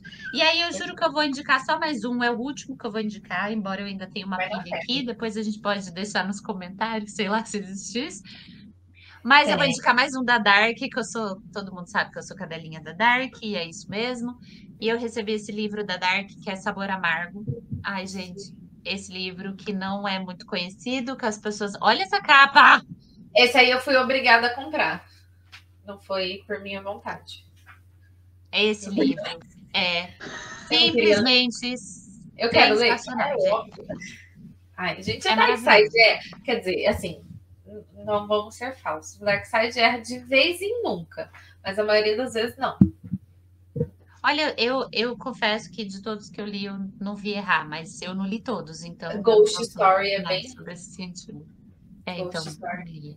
Ghost, Ghost Story, assim, foi bem. Gold foi ótimo, adorei. Imaginei o Gold Story, uma história do Gold. Ghost, Ghost Story, a história do de fantasma, do fantasma. Não, É bem bosta, não é gente. bom. A edição é linda, mas a história é bem bosta. Mas eu devia ter pesquisado antes. Esse autor, ele tem fama de fazer livro ruim, entendeu? Eu não sei porque que eu fui atrás dele. Ele escreveu um livro com o King e ele estragou o livro do King. É o que pessoa- as pessoas dizem. Não, já não dá pra mim. Já não dá. É, Como é que estragou o livro do King? Não É, tem condições. assim, mãos. porque o King pode estragar o livro dele. Aí eu aceito que o King mesmo faça isso com ele, entendeu? Ok. Agora, alguém vir estragar o livro do King, não, peraí. Gente, por falar nisso, eu terminei a Maldição Lizzie e o final é bom. Ó, Isso é Tô chocada. Eu tô chocada. Eu terminei, eu fiquei meia hora assim. Gente, o final é bom. O eu tô é faltando 40 páginas há Pariu. dois O meses. final é muito bom. Leia, porque o final é sensacional. Eu fiquei meia hora assim, gente, outro final bom do King. Assim, ó, perfeito em cima, sem enrolação, papum, puta que pariu. É, foi isso. Ah, mas você sabe outro final também que. Bom, eu fiquei sabendo pelo Thiago, né? Vocês sabem que a gente começou a namorar por causa de Stephen King, né? Eu falo que a nossa história só começou por conta do Stephen King, porque a gente tinha marcado de sair e a pessoa quis ficar em casa me contando a história dos sete livros da Torre Negra. E aí eu falei, pô, você parou para me contar essa história dos sete livros e eu tô aqui escutando, eu acho que dá para levar em diante isso aqui, né? Gostei dele, ele lê. E aí foi muito, foi muito engraçado que quando ele terminou de ler o livro, ele não tava, ele não tinha chegado na minha casa ainda. Eu tava me arrumando e ele mandando mensagem, assim, ele, terminei Torre Negra. O final é uma bosta. Só que não tinha um prólogo, tinha um epílogo, né? Que é o no final. Tinha um epílogo ali. O final é uma bosta. Aí eu já pensei, né? Com todo o livro do King. É, Sete livros pro final ser uma bosta. normal. Aí deu cinco segundos, assim, ele li o epílogo. Esse cara é genial. Muito bom. King sendo King. Aí ele chegou em casa todo empolgado, eu arrumada, a gente sentou no Tadinho. sofá e a gente ficou até as três da manhã, ele me contando história de livro por livro. Falei, não vou interromper, deixa eu falar. Vambora. E aí, ali, naquele momento, eu decidi que a gente podia ter uma vida juntos. Uma pessoa que me conta a história dos livros, vale a pena. Feliz É ainda, né? Que Olha aí, um casal, um, um livro de Oh, terror, tá vendo, gente? Existe romance no terror. Sempre, sempre. Ainda mais King, gente. Deus me livre. Mas essa do final foi demais. O final é uma bosta. Ele é O muito genial. É Jimmy- Ele é muito genial. Esse filho da puta é um gênio. Não, é bosta. Ele é um gênio. Ai, King. É, Posso? King sendo King. Pode, desculpa. Vamos acabar? Não. é- Só porque a gente já tá com duas horas e meia de episódio, Evelyn. Depois você fica reclamando. Ó, Ainda bem vou, que esse eu não vou precisar ouvir. vou de trilogia latina para encerrar. Eu ia encerrar com os nacionais, mas a Luísa colocou lá no meio, e agora então eu vou encerrar com os latinos. Tem três latinos para indicar. Vamos começar por ele, o famigerado, o que fez a gente ler um livro Bolanhão. Jamais. Alô? Eu ia falar, não, ela não vai falar isso. Não é possível. Eu estou falando de As Coisas que Perdemos no Fogo, da Mariana Henriquez. Gente, esse Gente, livro Que título lindo. Não é? tem como dar errado? Não tem. Não. Esse livro é um livro de contos, de terror, é um terror urbano. Eu já falei dele aqui. Ela, ela faz um terror que dá muito mais medo, porque podia acontecer ali na esquina. E aí você fica em choque. Gente, é muito difícil sentir medo lendo livros. É muito difícil sentir qualquer coisa muito, qualquer emoção muito forte lendo livros. Por isso que eu amo livros que me fazem ter sensações de qualquer jeito. Esse livro aqui foi favoritado porque ele me deu cagaço real, oficial. Eu li, no- eu li, eu sempre leio à noite, gente. Eu sempre leio à noite antes de dormir. Não dava, porque eu tive pesadelo. Tem uma história do moleque na beira da cama da mulher no escuro. Como é que você lê isso na Deus cama? me livre. Entendeu? Sai daqui. Exatamente. Sai daqui, foi menino. tipo. Exatamente essa é a minha sensação. E foi por causa Ah, desse livro maravilhoso que eu fiz todo mundo ler a. Cada bosta! Eu esqueci o nome. Ai, meu Deus, Mas é dela? Foi é da mesma autora? É da mesma autora. por isso. Ô, que- gente, foi esse livro que ferrou as tá? Você queria dizer isso. Eu li isso aqui no e eu amei, amei, amei num nível absurdo. Aí, quando eu vi aquele livro na promoção, eu, gente, Mariana Henriquez é bom, vamos comprar. Todo mundo foi na minha. Você sabe que esse é um medo que eu tinha, né? Embora ela é um gênio, duvido que ela faria isso. Mas eu tinha, eu tenho, eu falo da Emily Brontë, eu falo assim, gente, ainda bem que ela parou no morro. Imagina se essa mulher escreve outra coisa e é uma bosta. Eu ia morrer. Exato. É, porque é justamente sensacional. Esse livro é sensacional. Sensacional. Só que, ó, curtinho, contos. Aí ela foi Contos. um romance desse tamanho, uma bosta. Ela não sabia o que ela estava fazendo. Ela devia ter ficado nos contos. Entendeu? Só isso que eu Às vezes ela não é pra prosa, ela não é pra prosa. Ela não é no conto. famosa, é contista. É, Enfim, vamos lá. Deixa ela É. no romance, não é do romance, né? Ela quer ficar no conto. Eu acho que eu nunca li a sinopse. Eu vou ler a sinopse que é curtinha, rapidinho. Nunca fa- eu sempre Bora. falo dele, nunca li a sinopse. Em um primeiro olhar, as histórias de Mariana Henriquez parecem absurdas, ambientadas em um mundo surreal. mas não é preciso avançar muito na leitura para que esse mundo se torne quase palpável. O que as histórias revelam é a transformação do cotidiano em pesadelo. Personagens de lugares aparentemente corriqueiros ocultam experiências insólitas, mulheres violentadas que ateiam fogo em si mesmas, jovens entediados ou dominados pela raiva e pela angústia, uma criança assassina, pactos sombrios, casas abandonadas, magia negra, superstições, sumiços, paixões, decepções. Em um universo de pessoas comuns e outras socialmente invisíveis, a existência de todos sucumbe ao peso da culpa, da compaixão, da crueldade e da simples convivência. Tudo bom? Por que Deus eu ainda não li? Oi. Por quê? Por quê? Oi, tudo bem? Sabe aquele Tenho ele aqui. que fala assim, ó? Quem me fala seu livro favorito? É isso, lê essa sinopse. É isso! É disso que eu gosto. De traição, assassinato. Traição, morte, assassinato. Fantasma, casa abandonada. Gente, menino que mata, menina assassino, menino na beira da cama. Ai, menino na beira da cama, eu não vou dormir hoje, Deus me livre, eu vou dormir na parede. Imagina lendo. Ai, terrível, terrível. Tá, próximo. Estamos lendo O Homem que Amava os Cachorros na nossa leitura coletiva e eu não podia deixar de indicar Hereges, que também é do Padura. Eu li esse livro em 2020, começo de 2020. Ele, assim como O Homem que Amava os Cachorros, é um livro bem arrastado porque ele tem muitos detalhes históricos, é um romance histórico. Só que eu amei, ó, tá cheio de marcação, ó, cheio. E sobre o que fala Hereges. Um garoto judeu refugia-se em Cuba durante a Segunda Guerra. No século XVII, um aspirante a pintor rompe com os mandamentos de sua religião ao buscar os ensinamentos de Rembrandt. Nos dias atuais, uma jovem cubana busca afirmar suas paixões. Em seu novo romance, Padura narra a história dessas três personagens que nutrem em comum um herético amor pela liberdade. Meu Deus! Sucinto. Sucinto. Porém. Eu já ouvi falar do autor. É, então, ele, ele, tem o Homem que Amava os Cachorros, que é o mais famoso. Padura é o cubano. E todos os. Gente, eu quero ler tudo que ele escreveu. São livros para você ler com calma, porque é romance histórico e ele traz muito fato histórico. Luísa estava tendo crises hoje porque ela descobriu que as mulheres, ela do homem que amava os cachorros, existiu. Ó. Não, gente, é que eu sabia que, que é histórico, mas, tipo, às vezes tem coisa inventada, né? Então eu não tinha certeza se era é. inventado é, ou não, né? É muito doido, porque realmente. histórico. Ele pega mas todo. Realmente existiu. Mas mesmo assim, eu, eu tenho essa sensação. Não, mas tem uns que não existem. De que, ah, não é tudo foi verdade. Mas é verdade, tem uns trem lá no meio, né? Tem uns trem lá no meio, assim. Sim. Mas e aí o trem é verdade. A África existiu, gente. A mulher chamava África.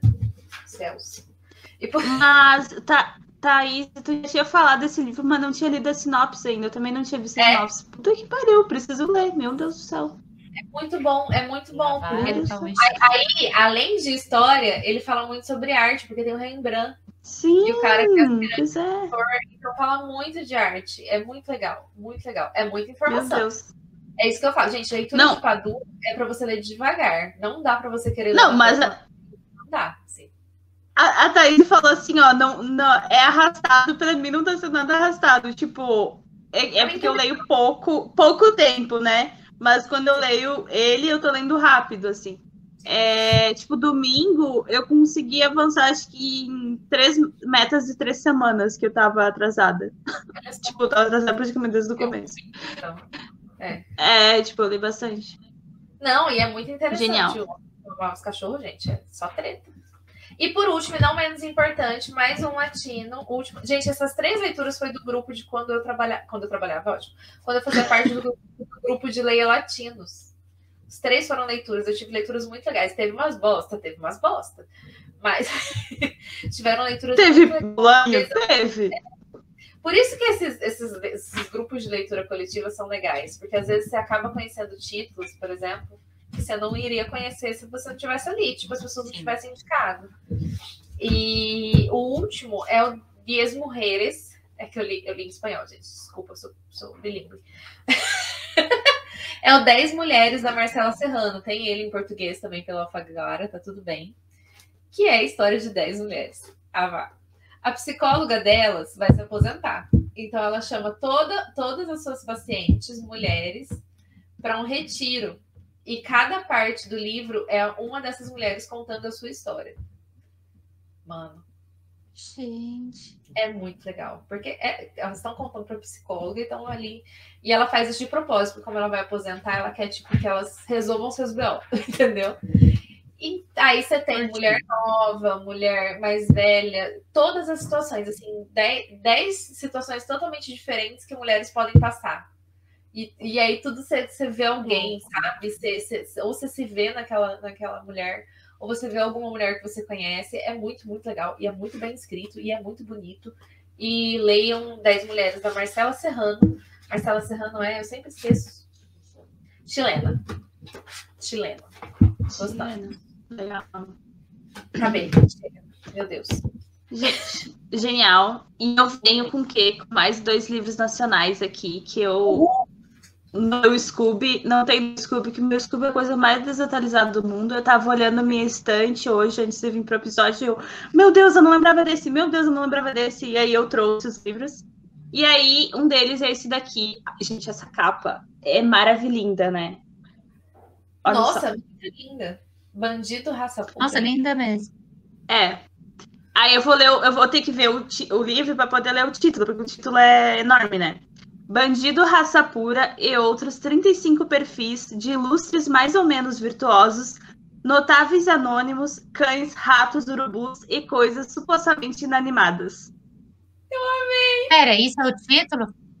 É. Isso é o título? É. Adoro! É. Achei um livro. É porque é um livro de perfil. É um livro de perfil e é tudo real. É um jornalista, né? É o Fred Melo Paiva, Sim. que é o mesmo autor, jornalista da série O Infiltrado. Eu tenho esse livro porque eu comprei Sim. da Arquipélago, que é uma editora muito boa. Ela publica os livros da, da Liane Brum e tal, e eles vivem fazendo promoção de kits, e aí eu comprei um kit de jornalismo literário, e eu comprei vários que, tipo, nunca ouvi falar, mas li a sinopses e adorei, e tinha um da Eliane Brum junto também. E aí veio esse livro e eu peguei como quem não quer nada, assim, e é simplesmente genial, uh, muito divertido. E aí, bem como ele fala, tipo, ele tem perfil de famosos, mais ou menos virtuosos, tem perfis de pessoas anônimas, é, e daí também tem perfis de bichos, sabe? E aí é como se fosse o bicho uh, narrando a história. E, e justamente o bandido raça pura é um cachorro. Ah! Cujo nome, cujo nome era bandido. Ah, bandido raça Ai, gente, eu vou ter que ler o primeiro. Eu não lembrava desse. Eu sabia que eu tinha amado, principalmente o perfil do bandido. É, mas eu vou ter que ler esse primeiro parágrafo do perfil dele, porque é sensacional. Eu, bandido raça pura, o nome do perfil. O meu nome era bandido raça pura. É isso mesmo. Por quê? Tá achando ruim? Qual é que é? Tá achando agressivo? Gente preconceituosa. Nome não é a própria pessoa que escolhe, viu? Puseram esse nome em mim, conforme registro no Pitbull Clube do Rio de Janeiro. Bandido, raça pura. Matrícula AAA0169RJ. Nascido em 16 de junho de 1996. Particularmente, eu gostava muito do raça pura, porque a minha linhagem só tinha mesmo cruza de campeões, nenhuma mistura de raças. E não venha você outra vez que racismo em cachorro é virtude, gente ignorante. E o que, que tem o sujeito se chamar bandido? Bandido não é gente? Uma pena que as filhas do meu primeiro dono, com quem tive grandes problemas, quiseram me chamar de outra coisa. Eu aceitei, porque sou cachorro, e cachorro tem um nome no documento e outro na vida real. Acabei virando Jafar, aquele do Aladdin. Vilão da história, por quê? Algum, pro... Algum problema, meu irmão? Muito bom. Gente, muito bom. Já foi para o wishlist. Foi para o wish. E aí é o Pitbull narrando a história dele, cujo nome é, é Bandido. Fala com todo linguajar assim, e, mas ele não é bandido, não. gente, muito é muito fofo, bom. Gente, Acho que tem, tem perfil da Anitta também, no, tipo, no começo da, da carreira. Tem, é bem bacana mesmo. Que legal. Ai, ai. E divertido, enfim, tem histórias tristes, muito legal. E aí, o outro livro é o Mulheres que Não Sabem Chorar, da Lilian Farias. eu li porque eu vi no Instagram é, de uma amiga que também é bem bastante, tipo, super leitora, assim, ela é formada no JOR também. E aí, sabe quando a pessoa indica e você fica, meu Deus, eu quero ler esse livro. E aí, tipo, eu comprei e li e achei muito bom. E ele é super, é, tipo, é bem pouco conhecido, assim. Aí eu vou ler a sinopse também, que tem aqui atrás, que eu acho interessante. Duas senhoras solitárias, vizinhas e antagônicas. Será que um dia alguém acharia que poderiam viver em paz? Mais ainda, será que poderiam se apaixonar? Duas jovens livres e independentes. O que as impede de ficar juntas? Mulheres que não sabem chorar é mais que uma história de amor entre iguais. Junta a estas personagens tão humanas, o leitor vê-se despido dos preconceitos, pudores e medos. Ora crua, ora poética, a trama nos obriga a enfrentar o espelho e ver como nunca imaginou antes. Pois ao mergulhar neste romance, o que fará você pensar não é a forma como vê o amor, mas sim a forma como que ele, como ele se volta em sua direção. Esteja preparado. E aí ele tem. É, muito louco, assim, porque ele tem essas duas visões, tipo, são dois amores que vão se desenrolar, assim, entre amores lésbicos, assim, só que é entre duas jovens e também entre duas senhoras. É, só que é bem como ele falou, assim, tem umas partes que são extremamente poéticas e tem umas partes que são, tipo, muito cruas que tu fica assim, tipo, meu Deus. e. Amo. E aí tem esse livro Mulheres que não sabem chorar, assim, aí você, o título, né, você Eu entende o título. título. É, e quando você entende porque do título, tu fica assim, ai meu Deus, tipo, tu recebe aquele soco no estômago. E é bem interessante, assim. Parece Eu gostei bastante da leitura. Vai ser muito lindo. Quero. Para, Lizzie. Carmen. A gente ficou com o carrinho da Amazon cheio. Não pode. A gente Não, acabou não, esse episódio. Amiga, eu não fiquei com nada no carrinho, não. É, já foi, né? Gente, mas A eu- Evelyn já até comprou. Meu carrinho, vamos meu finalizar. carrinho Eu, tá vazio. eu, eu não sei Minha se todo mundo bolsa. sabe disso, porque tem gente que eu sei que não lê Clarice. Evelyn, nem é pra você essa história. Mas Tá eu. A Luíse começou a ler o, o título do, do Caça, não sei o que lá. Aí, como é que é? Já esqueci. Raça Pura? Bandido. É, raça pura? bandido, raça pura. Eu lembrei da Hora da Estrela, que tem 35 nomes diferentes, né? Não é 35, são. Você já viu, Luíse? Não. A Hora da Estrela, que na verdade é. Olha aqui, vamos ver se dá pra ver a página. A Hora da Estrela.